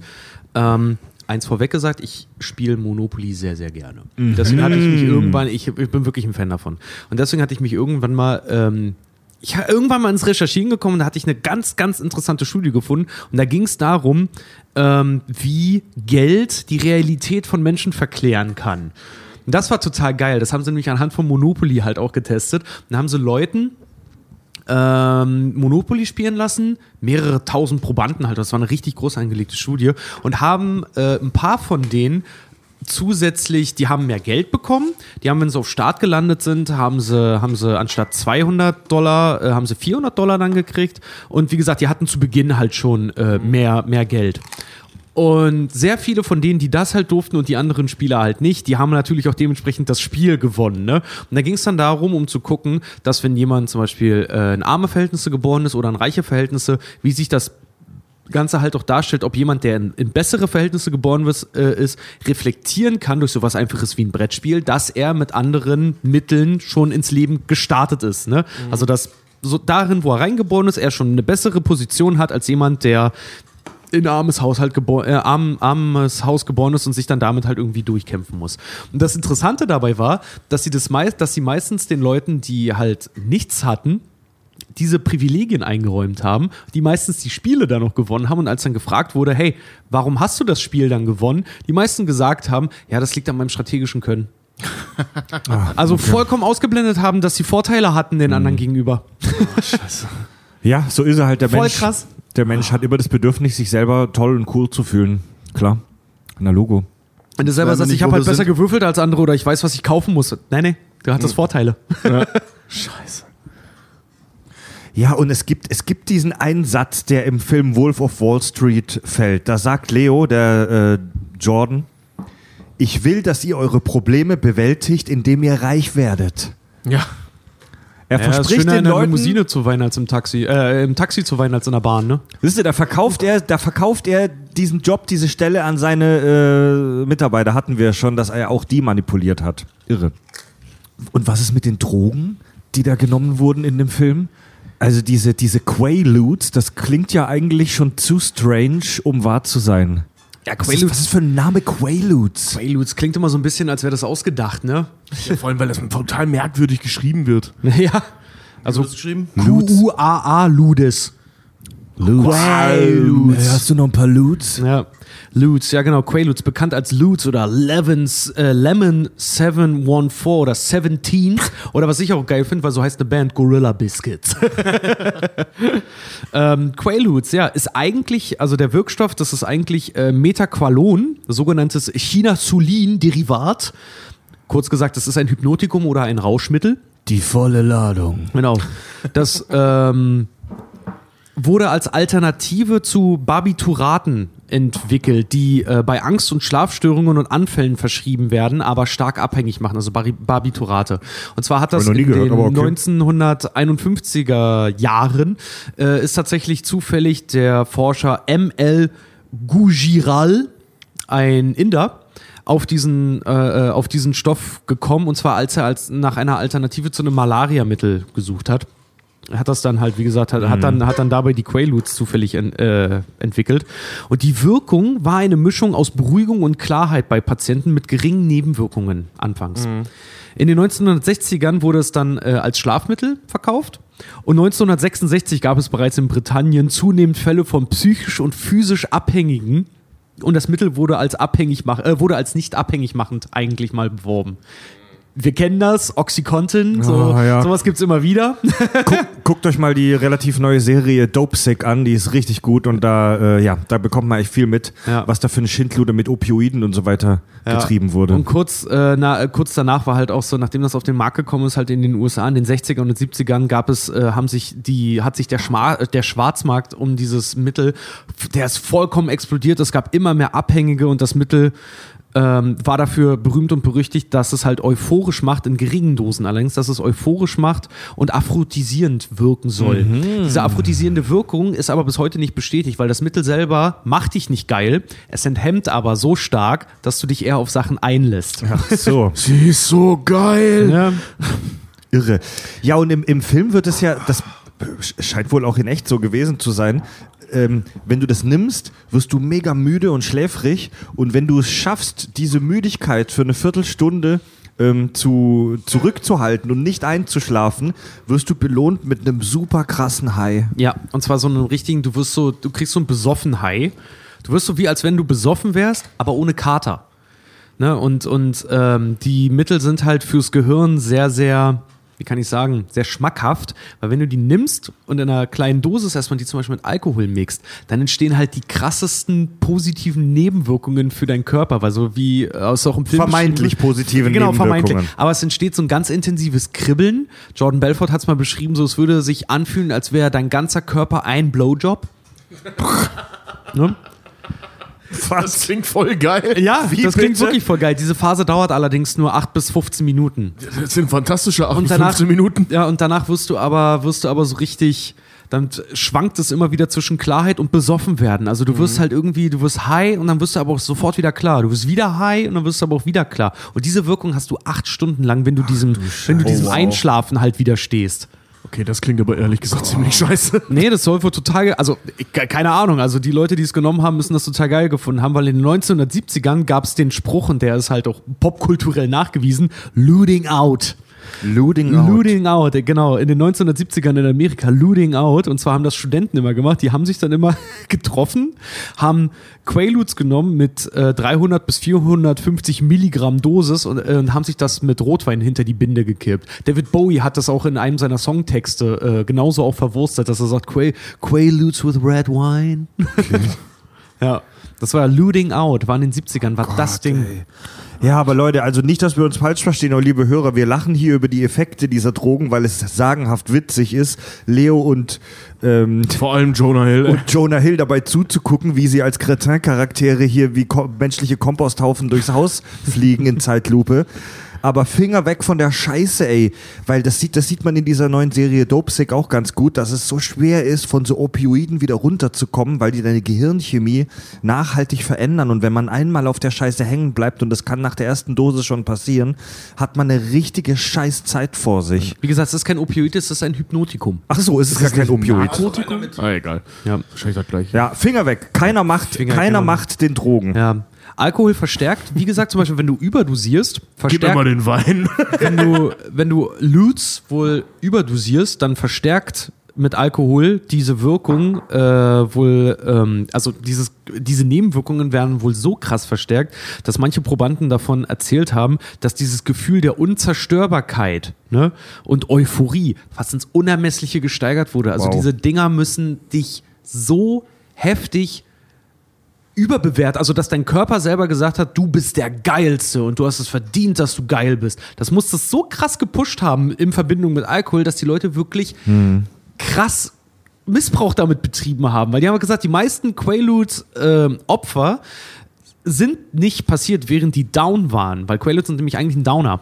Sondern während sie halt diese High-Phasen hatten, sich selber vollkommen überschätzt haben und dann zum Beispiel versucht haben, ein anfahrendes Auto mit den bloßen Händen zu stoppen und dabei umgekachelt wurden oder solche Sachen. Das ist passiert. Ey, Ja, du wirst halt ungehemmt und fast Angst, angstfrei. Also du nimmst halt, du fängst halt auch an, dich mit, mit Leuten wild halt zu prügeln und solche Sachen. Alles wegen dieser Quaaludes in Verbindung mit Alkohol. ich finde den Gedanken geil, den habe ich äh, aus irgendeiner Filmkritik. Ich finde den Gedanken geil, dass der krasse Drogenkonsum, das ist schon auffällig, dass in diesem Film dem Drogenkonsum so viel Zeit und Screentime und Story gewidmet wird. Das ist schon auffällig. So, wenn man mal drüber nachdenkt, weil eigentlich geht es in dem Film um einen Aktienhändler, um einen, äh, um einen Wall Street, also äh, nicht Wall Street, aber um einen Broker, der äh, Rogue geht, wie Ja. man auf Englisch sagen würde. Und ich finde den Gedanken so geil, dass sich der Herr Scorsese, der Regisseur, da vielleicht was bei gedacht hat und dass der Konsum von Drogen hier eine Art Metapher für den krassen äh, und zu weitgehenden Kapitalismus äh, steht. Nämlich in beiden Fällen, also die Geldgier, die pure, pure Gier nach Geld und auch die Sucht nach Drogen, funktionieren nach einem ähnlichen Muster. Du brauchst immer mehr. Du brauchst immer mehr, denn du baust eine Toleranz auf und irgendwann ist genug nicht genug und du brauchst noch eine Dosis und noch eine höhere Dosis und noch mehr. Und außerdem schaffen beide Drogen, wie auch diese Scheiße, die sie da den Leuten verkaufen, äh, eine, ein Bedürfnis, das es vorher nicht gegeben hat. Das ist ja auch der, der Knack- und Wendepunkt immer bei den Scorsese-Filmen. Du siehst aber, die bauen sich immer ein richtig krasses, mafiöses Kartell halt irgendwie auf, werden damit reich, äh, können alle ihre Familie durchbringen, können heiraten, sich Affären leisten, was auch immer halt irgendwie. Und dann der Moment, wann das immer alles zu klump wird, ist immer, wenn sie zu gierig werden. Es gibt auch Dass keiner rechtzeitig aussteigt, sondern es muss immer mehr Ja. sein. Genau, und du baust eine Toleranz auf und willst immer mehr von der Scheiße, bis sie dich zerstört. Und in dem Fall hat beides ihn zerstört, sein Drogenkonsum und seine Gier nach Geld. Aber ich finde, ähm, ganz ehrlich, in der Film wirkt jetzt nicht so, als würde er mit einer Moralkeule um sich schwingen. Null, nee, nee. überhaupt nicht. Also der Film macht jetzt nicht so, nimm keine Drogen, verdien kein Geld, das ist beides böse. Das macht er gar nicht. Der zeigt im Prinzip, klar, völlig überzeichnet, ähm, was passiert, wenn du das machst. Aber es kommt jetzt nicht nachher noch hier, äh, äh, wie heißt der, He-Man, auf seinem Motorrad Ich angefahren wollte gerade das Gleiche sagen. und Kinder, wir haben heute Ja, ja. gelernt, Finger weg von den Quaaludes und von den äh, Billigaktien. Nee, ich find auch, ich meine, der, der, der Typ geht als Gewinner aus der Geschichte raus. Ich wollte nichts sagen. Ach so, du würdest gerade so, du was sagen willst. Ich finde halt auch, er zeigt halt einfach nur einen Ist-Zustand. Aber nochmal ganz kurz zurück zu den Quaaludes. Ähm, und zwar das letzte bekannte Fall äh, äh, von Quaaludes, vom Missbrauch von Quaaludes, war tatsächlich ähm, die Anklage um Bill Cosby herum, weil der hat Quaaludes genutzt, um Weiber damit gefügig zu machen. Weil wenn die ungehemmt sind, dann lassen die auch Bill Cosby ran. Äh, und sie sind in den USA seit 1984 verboten. In Deutschland gibt es das Mittel auch. Dort heißt das äh, Norminox. Okay. Tatsächlich ist seit 1981 unter dem Betäubungsmittelgesetz und ist auch hier nicht mehr verschreibungsfähig. In der DDR äh, gab es das auch, da gab, wurde das äh, Dormutil genannt und ist aber auch äh, verboten worden. Österreich war 1993 dann soweit und die Schweiz hat es erst 2005 verboten. Ja. In der Schweiz konntest du dir noch Loots ballern. Genau. Und jetzt kommt halt der Twist in der ganzen Geschichte. Seit 2017 sind Loots die am meisten verbreitetste Droge in Afrika neben THC. Ach du Scheiße. Es gibt in Teilen, ran? in Teilen von Afrika äh, gibt es noch Lootfabriken. Ah, ist krass. Ja. Alter. Wird da auch noch verschrieben, phasenweise. Ich sag euch nicht wo. www.quaaludes. äh, aber es gibt Quaaludes, tatsächlich gibt es noch. Es gibt auch noch einen relativ florierenden Markt. Mittlerweile, also es gibt die, diese Mittel auch noch in Deutschland und Amerika und Co., aber die sind mittlerweile so krass reguliert und so schwach, äh, dass es sich im Prinzip nicht mehr lohnt. Da gibt es mittlerweile andere Ableger, die das halt besser machen. Ähm, Nebenwirkungen und zu häufiger Gebrauch äh, und Abhängigkeit von Quaaludes, also was euch passieren kann, wenn ihr das zu häufig einschmeißt, und zwar eine sogenannte Polyneuropathie, eine Gesamtschädigung des Nervensystems. Das klingt so unkonkret wie fies. Ja. Psychische und physische Abhängigkeit, das finde ich halt krass. Äh, Kribbeln, Benommenheit, trockener Mund, langsame, undeutliche Sprache, Sabbern, Muskelhyperaktivität. Genau. Muskelhyperaktivität, Ataxie, also Bewegungsstörungen sind es, innere Blutungen, Krämpfe, Koma, Koma. und, Tolle äh, Nebenwirkung. und das Schlimme an Quaaludes ist halt, äh, sie machen nicht nur arschschnell süchtig, sondern du baust über Quaaludes, baut dein Körper extrem schnell eine Toleranz auf. Das geht nämlich so weit, dass manche Personen, die irgendwann gesagt haben, sie wollen jetzt aufhören, also einer der Höchststände, der dokumentiert ist, ist eine Person, die über 20.000 Milligramm täglich zu sich genommen hat an Quaaludes. was? Genau, und es gibt andere, die schon vorher äh, eine Toleranz zu Drogen entwickelt haben, die zum Beispiel sehr lange kokainabhängig waren oder sowas, die steigen mit 8000 Milligramm ein. Ja, du brauchst immer mehr. Du brauchst immer mehr davon. Der Jordan Belfort hat in einem Interview die Sucht nach Drogen äh, beschrieben mit einem äh, mit einem Bart. So, zuerst dippst du nur deinen Zeh rein und denkst, oh, das ist ja viel zu heiß. Oh, da kann ich aber nur ganz kurz reingehen. Und fünf Minuten später liegst du komplett drin und fühlst dich pudelwohl. und er, äh, er, er meinte, ey, das ist erstaunlich, wie viel Substanzen der menschliche Körper vertragen und ertragen kann, wenn man sich erstmal dran gewöhnt hat. Aber dann kommen natürlich auch die Nebenwirkungen, alles geht zu Scheiße und lass die Finger von dem Dreck. Ich würde das gar nicht erst ausprobieren, ey. Ich habe da viel zu viel Angst vor der Scheiße, ey. Ja, Mann. Wir bleiben bei Bierle und Kirschwässerle, gell? Aber damit muss man auch aufpassen. Ich wollte gerade sagen, das ist jetzt auch nicht das Gesündeste der Welt, aber es ist legal. Trinkt in Massen, äh, Maßen. Trinkt in Maßen. Also ein Liter in Liter Gläsern. Trinkt in Maßen. Also toller Film, Wolf of Wall Street. Fantastisches Werk und kann man immer mal wieder gucken und macht einfach Spaß, oder? Ich gucke den, War auch- mega geil. ich guck den auch echt auffällig häufig dafür, dass der drei Stunden dauert. Ja. Ich Lächerlich ganz vergessen, wie geil der eigentlich ist. Ich dachte, ja gut, gucke ich halt nochmal an. Alter, Der war so geil. Die Hälfte schon gar nicht mehr gewusst. Das war halt eigentlich äh, auch handwerklich halt so arschgeil gemacht. Und ich habe mir jetzt auch Making-ofs angeguckt. Ich wusste gar nicht, der ist äh, auf Film und digital gedreht. Ne?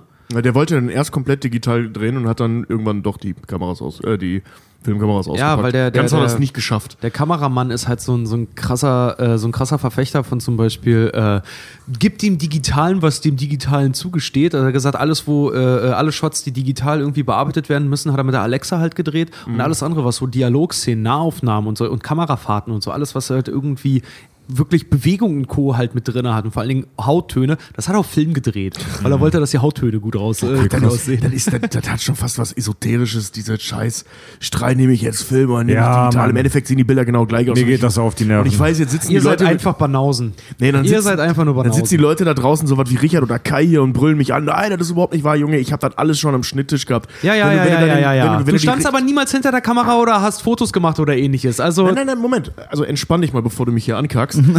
du hast mich Ich rede von- angekackt als Nein, nein, erstes. ich habe dich nicht, ange- ich habe gesagt, das hat was Esoterisches. Das ist ja auch völlig okay. Ja, danke, ist das keine ja, Beleidigung? Leute, es ist jetzt auch langweilig, eure Diskussion. Kai, sag doch auch mal was dazu. Analog ist geil. Ach, ver verpiss Also dich. das, Ed, das Endmaterial, was nachher da rauskommt, bei, bei Fotos kann ich da noch nicht drüber reden, Richard, da brauchst du jetzt gar nicht eingeschnappt sein. Aber bei, äh, bei, bei, äh, bei Videomaterial kann ich dir sagen, der Unterschied ist so minimal bis nicht sichtbar. Aber es gibt halt eben Leute, die machen das. Tarantino zum Beispiel auch, der hat ja auch gesagt, hör auf, Filme zu drehen, wenn es das nicht mehr gibt. Ach, Gut, weißt du, Leute. Es gibt Leute, die sehen es und manche eben nicht. So. Der Wolf of Wall Street, ja. Viel Spaß am Börsen, beim Börsenhandel, aber immer Vorsicht im Straßenverkehr natürlich. Ähm, in, ganz kurz in eigener Sache, wir haben ja ähm, im September äh, verkündet, dass wir die Kakis tatsächlich Vollzeit-Podcaster sind und das ist ja auch jetzt richtig geil und da haben wir die, äh, die Steady Benefits, also die Belohnungen, die ihr kriegt, wenn ihr uns beim Crowdfunding den Steady unterstützt, geupgradet. Alle ab 3 Euro dürfen da ja unseren Premium-Kanal mit Zusatzinhalten hören. Alle ab 5 Euro dürfen auch noch mitbestimmen und mitvoten. Alle ab 10 Euro bekommen noch ein kleines Fanpaket mit einer Autogrammkarte mit Buttons und Stickern und so weiter. Und die Buttons sind übrigens unverkäuflich. Und alle mit 30 Euro kriegen dann noch so ein ähm, ultra brutales Supporter-Bierglas, das auch absolut unverkäuflich ist natürlich. Ja, ein Bedürfnis, das es vorher nicht gegeben hat. Und Du schmieriger Verkäufer.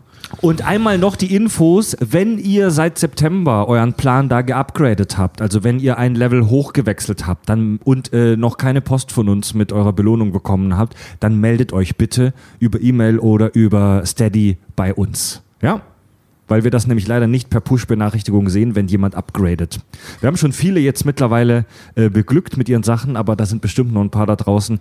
Meldet euch einfach. Ja, und damit kommen wir jetzt zum die Ukulele ist leider mal wieder im Tourwagen. Damit kommen wir jetzt zum.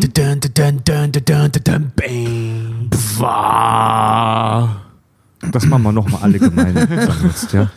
Das, das war sehr, sehr, sehr. Ich weiß, wir sind ein bisschen verkatert. Wir hatten gestern einen großen Auftritt. Das machen wir nochmal gemeinsam jetzt. Und zwar alle im Raum zusammen, auch du, Kai.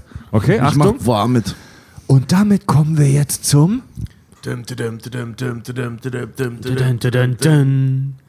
Boah. Achso, Feedback. jetzt. Boah. Ich bin der Spaß, der in der Pause immer reinlabert. Ja, schreibt uns an über das Kontaktformular auf kackundsach.de. Thorsten schreibt, hallo ihr Kackis, ich bin es mal wieder. Zu eurem Thema Kinotrends aus der Hölle möchte ich Folgendes sagen. Seit einiger Zeit wird kaum noch was Neues im Kino gezeigt. Der 20. Scheißteil von einem Film oder wie alles begann oder so oder so. Es nervt. Ich bin sehr großer Fan von Büchern und Hörbüchern und muss sagen, es gibt so viele Möglichkeiten, neue Filme mit neuen Ideen zu schaffen.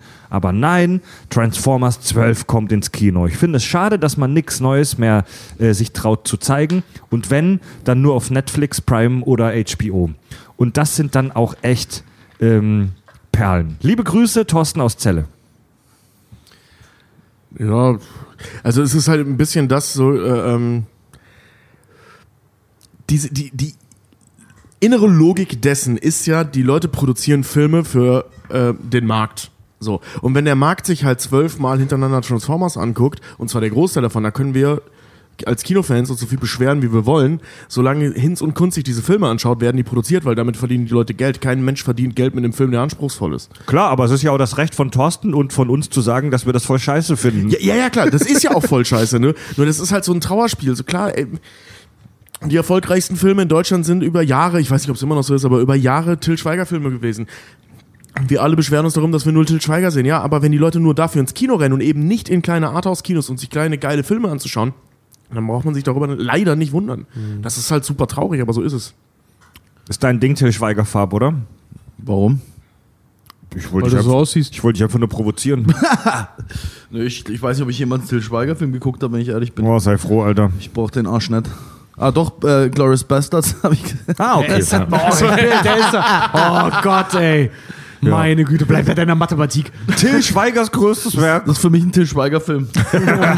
Oh, ja. Tine schreibt, ein großes Lob an die Jim Knopf-Folge, in der ihr es geschafft habt, ähm, äußerst heikle Themen reflektiert und diplomatisch zu diskutieren. Besonders vor dem Hintergrund, dass ihr äh, diese Folge erfolgreich im Hard Mode aufgenommen habt, sprich ohne den striktu- strukturierten Fred, dafür mit doppelt so viel ausschweifendem Angen heißt er. Äh, ich bin Bildhauerin und gehöre zu dem Team, das für die Jim Knopf-Verfilmung die Kulissen gebaut hat. Oh, cool. Kleine Trivia dazu. Ursprünglich sollte der Film damals noch Jim Button betitelt eine internationale Produktion werden mit John Goodman als Lucas der Lokomotivführer. Man hat sich dann aber doch auf den deutschsprachigen Raum beschränkt, da die Produktion befürchtete, Jim Knopf sei im Ausland nicht bekannt genug. Macht weiter so oder auch anders. Unterstützen muss man euch in jedem Fall. Grüße aus äh, dem verschneiten Dings. Tine. Also erstmal geil. Verschneiten wo? Ich habe leider de, de, da- den Ort nicht reinkopiert in mein Dokument. Tut mir leid, Dings. Tine, ich grüße dich in deine Heimat. Ich habe es mir hier leider nicht reinkopiert. Fehler. Also ich muss ganz ehrlich sagen, so ein, so ein, so ein, John Goodman, äh, auch wenn der Henning Baum das echt gut gemacht hat, John Goodman als Jim Knopf ist vielleicht ein bisschen zu alt, aber es hätte das hätte mir schon Spaß Lukas, gemacht. der Lokomotiv. Ja, als Lukas, weil ja, ja, als Jim Knopf, geil. boah, boah, das, das ist die übelste Form von Whitewashing. Alter. Da sitzt du da so einen fetten, weißen alten Sack hin. Voll gut. Übel. Ja. Und eine schöne E-Mail habe ich noch von Jennifer. Lieber Fred, lieber Richard, lieber Tobi, die alphabetische Reihenfolge ohne Wertung. Ähm, wann immer einer von euch fehlt, wird deutlich, wie wichtig jeder Einzelne für die besondere Dynamik ist. Ich höre euch seit Folge 69. Oh, sehr, sehr gut, die Pornofolge. Und habe immer wieder mit etwas besorgtem Blick auf eure Entwicklung geschaut, wenn es darum ging, wie ihr euch zu bestimmten Themen über im Eifer der Angetrunkenheit witzig gemeinte Äußerungen nach außen präsentiert. Das Stichwort ist Political Correctness. Für die einen eine Unart äh, und ein gefühlter Maulkorb, für die anderen ein Ausdruck dafür, auch Sprache und Kommunikation inklusiv und gewaltfrei zu gestalten. Ihr habt immer klar gemacht, dass euer Podcast nicht politisch ist, nicht sein soll, nicht sein wird. Das ist auch sehr gut so. Trotzdem habt ihr gerade gefühlt in den letzten anderthalb Jahren, vielleicht eher zwei, den Ton zu sensiblen Themen doch angepasst, teilweise Stellung bezogen zu Sexismus, Rassismus, Gleichberechtigung und gesellschaftlicher Solidarität. Letzteres vor allem bezogen auf die pandemischen Umstände und damit meines Empfindens nach den Sweet Spot getroffen, wo Political Correctness eben nicht nur politisch ist, sondern zwischenmenschlich.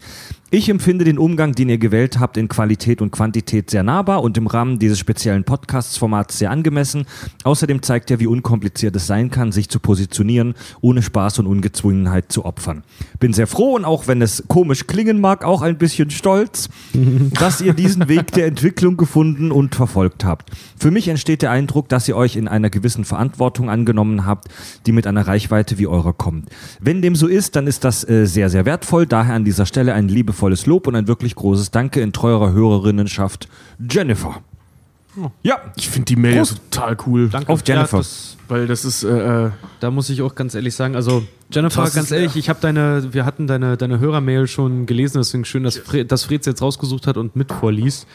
Aber ähm, du kannst Schön. dir auf die Fahne schreiben, du bist seit langem, seit wir das machen, einer der ersten, bei den Hörermails mal wieder, wo ich äh, mir das durchgelesen habe und dachte, boah, das war eine geile Mail.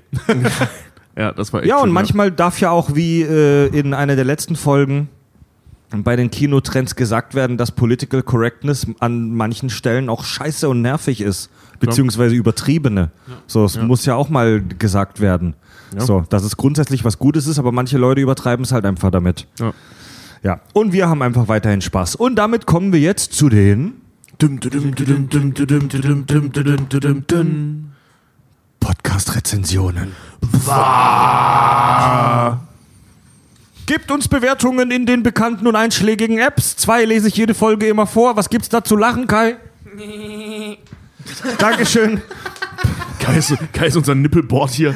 Du bist so ein geiler kleiner Quaalude, ey. Äh, das, übrigens, der Kai, der mit uns auf Tour ist, ist nicht der Kai, der unser Touragent ist und das organisiert. Wir haben zwei Kais. Wir haben einmal Tour Kai, unseren Touragenten, der uns das alles vermittelt. Und wir haben Bart Kai, weil der Mann ist stark bebärtet. und der ist mit uns immer unterwegs, äh, unter anderem zusammen mit dem Alex und hilft uns bei der Tour. Und wie gefällt's dir bei uns? Saumäßig geil. Ja. Eine Bewertung äh, in der App Podcast Addict kommt von der Typ. Drei Typen lesen sich witzig Wikipedia im Kontext von Filmen vor und philosophieren darüber. Top 5 Sterne. Schön zusammengefasst, ja. Und eine Bewertung haben wir noch aus Apple Podcasts äh, von Fesch88. Dumm ist der, der Dummes tut. Drei Jahre gab ich gebrau habe ich gebraucht, um festzustellen, wo ich hier eine Bewertung abgeben und einen Text schreiben kann. Oh Mann, in diesem Sinne sei euch äh, gesagt, macht weiter. Ich liebe euch, alles an euch, äh, auch was ich nicht liebe. Küsschen aus Nüsschen, ihr Kackwurstbrötchen.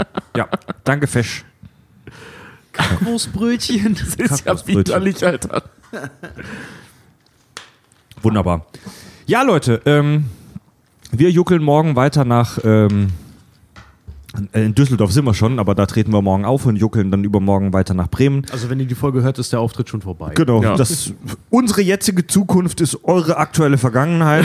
Ja, kauft Aktien. Wir können euch jetzt sagen, was aktuell ist, damit ihr euch später ärgern könnt. kauft, kauft Kack- und Sachaktien. Äh, die kostenlosen Folgen im Freefeed, so wie die hier, kommen jeden Montag. Hören könnt ihr uns bei Spotify und in allen anderen Podcast-Apps auf eurem Smartphone oder auf dem Rechner. Wenn ihr noch mehr Kack und Sach hören wollt, abonniert unseren Premium-Kanal auf Steady. Schaut auch dafür mal vorbei auf kackundsach.de. Übrigens, auch dafür muss kurz eine Verkaufsfläche äh, geboten sein. Es gibt neue T-Shirt-Motive und zwar arschgeile. Schaut auch dafür mal vorbei auf kackundsach.de unter dem Reiter Merch. Folgt uns in den sozialen Kanälen und hört mal in unser Nebenprojekt rein, der Podcast Handvergnügen für Wichser. Ja. Tobi, Richard, Fab, Fred und Kai sagen Tschüss.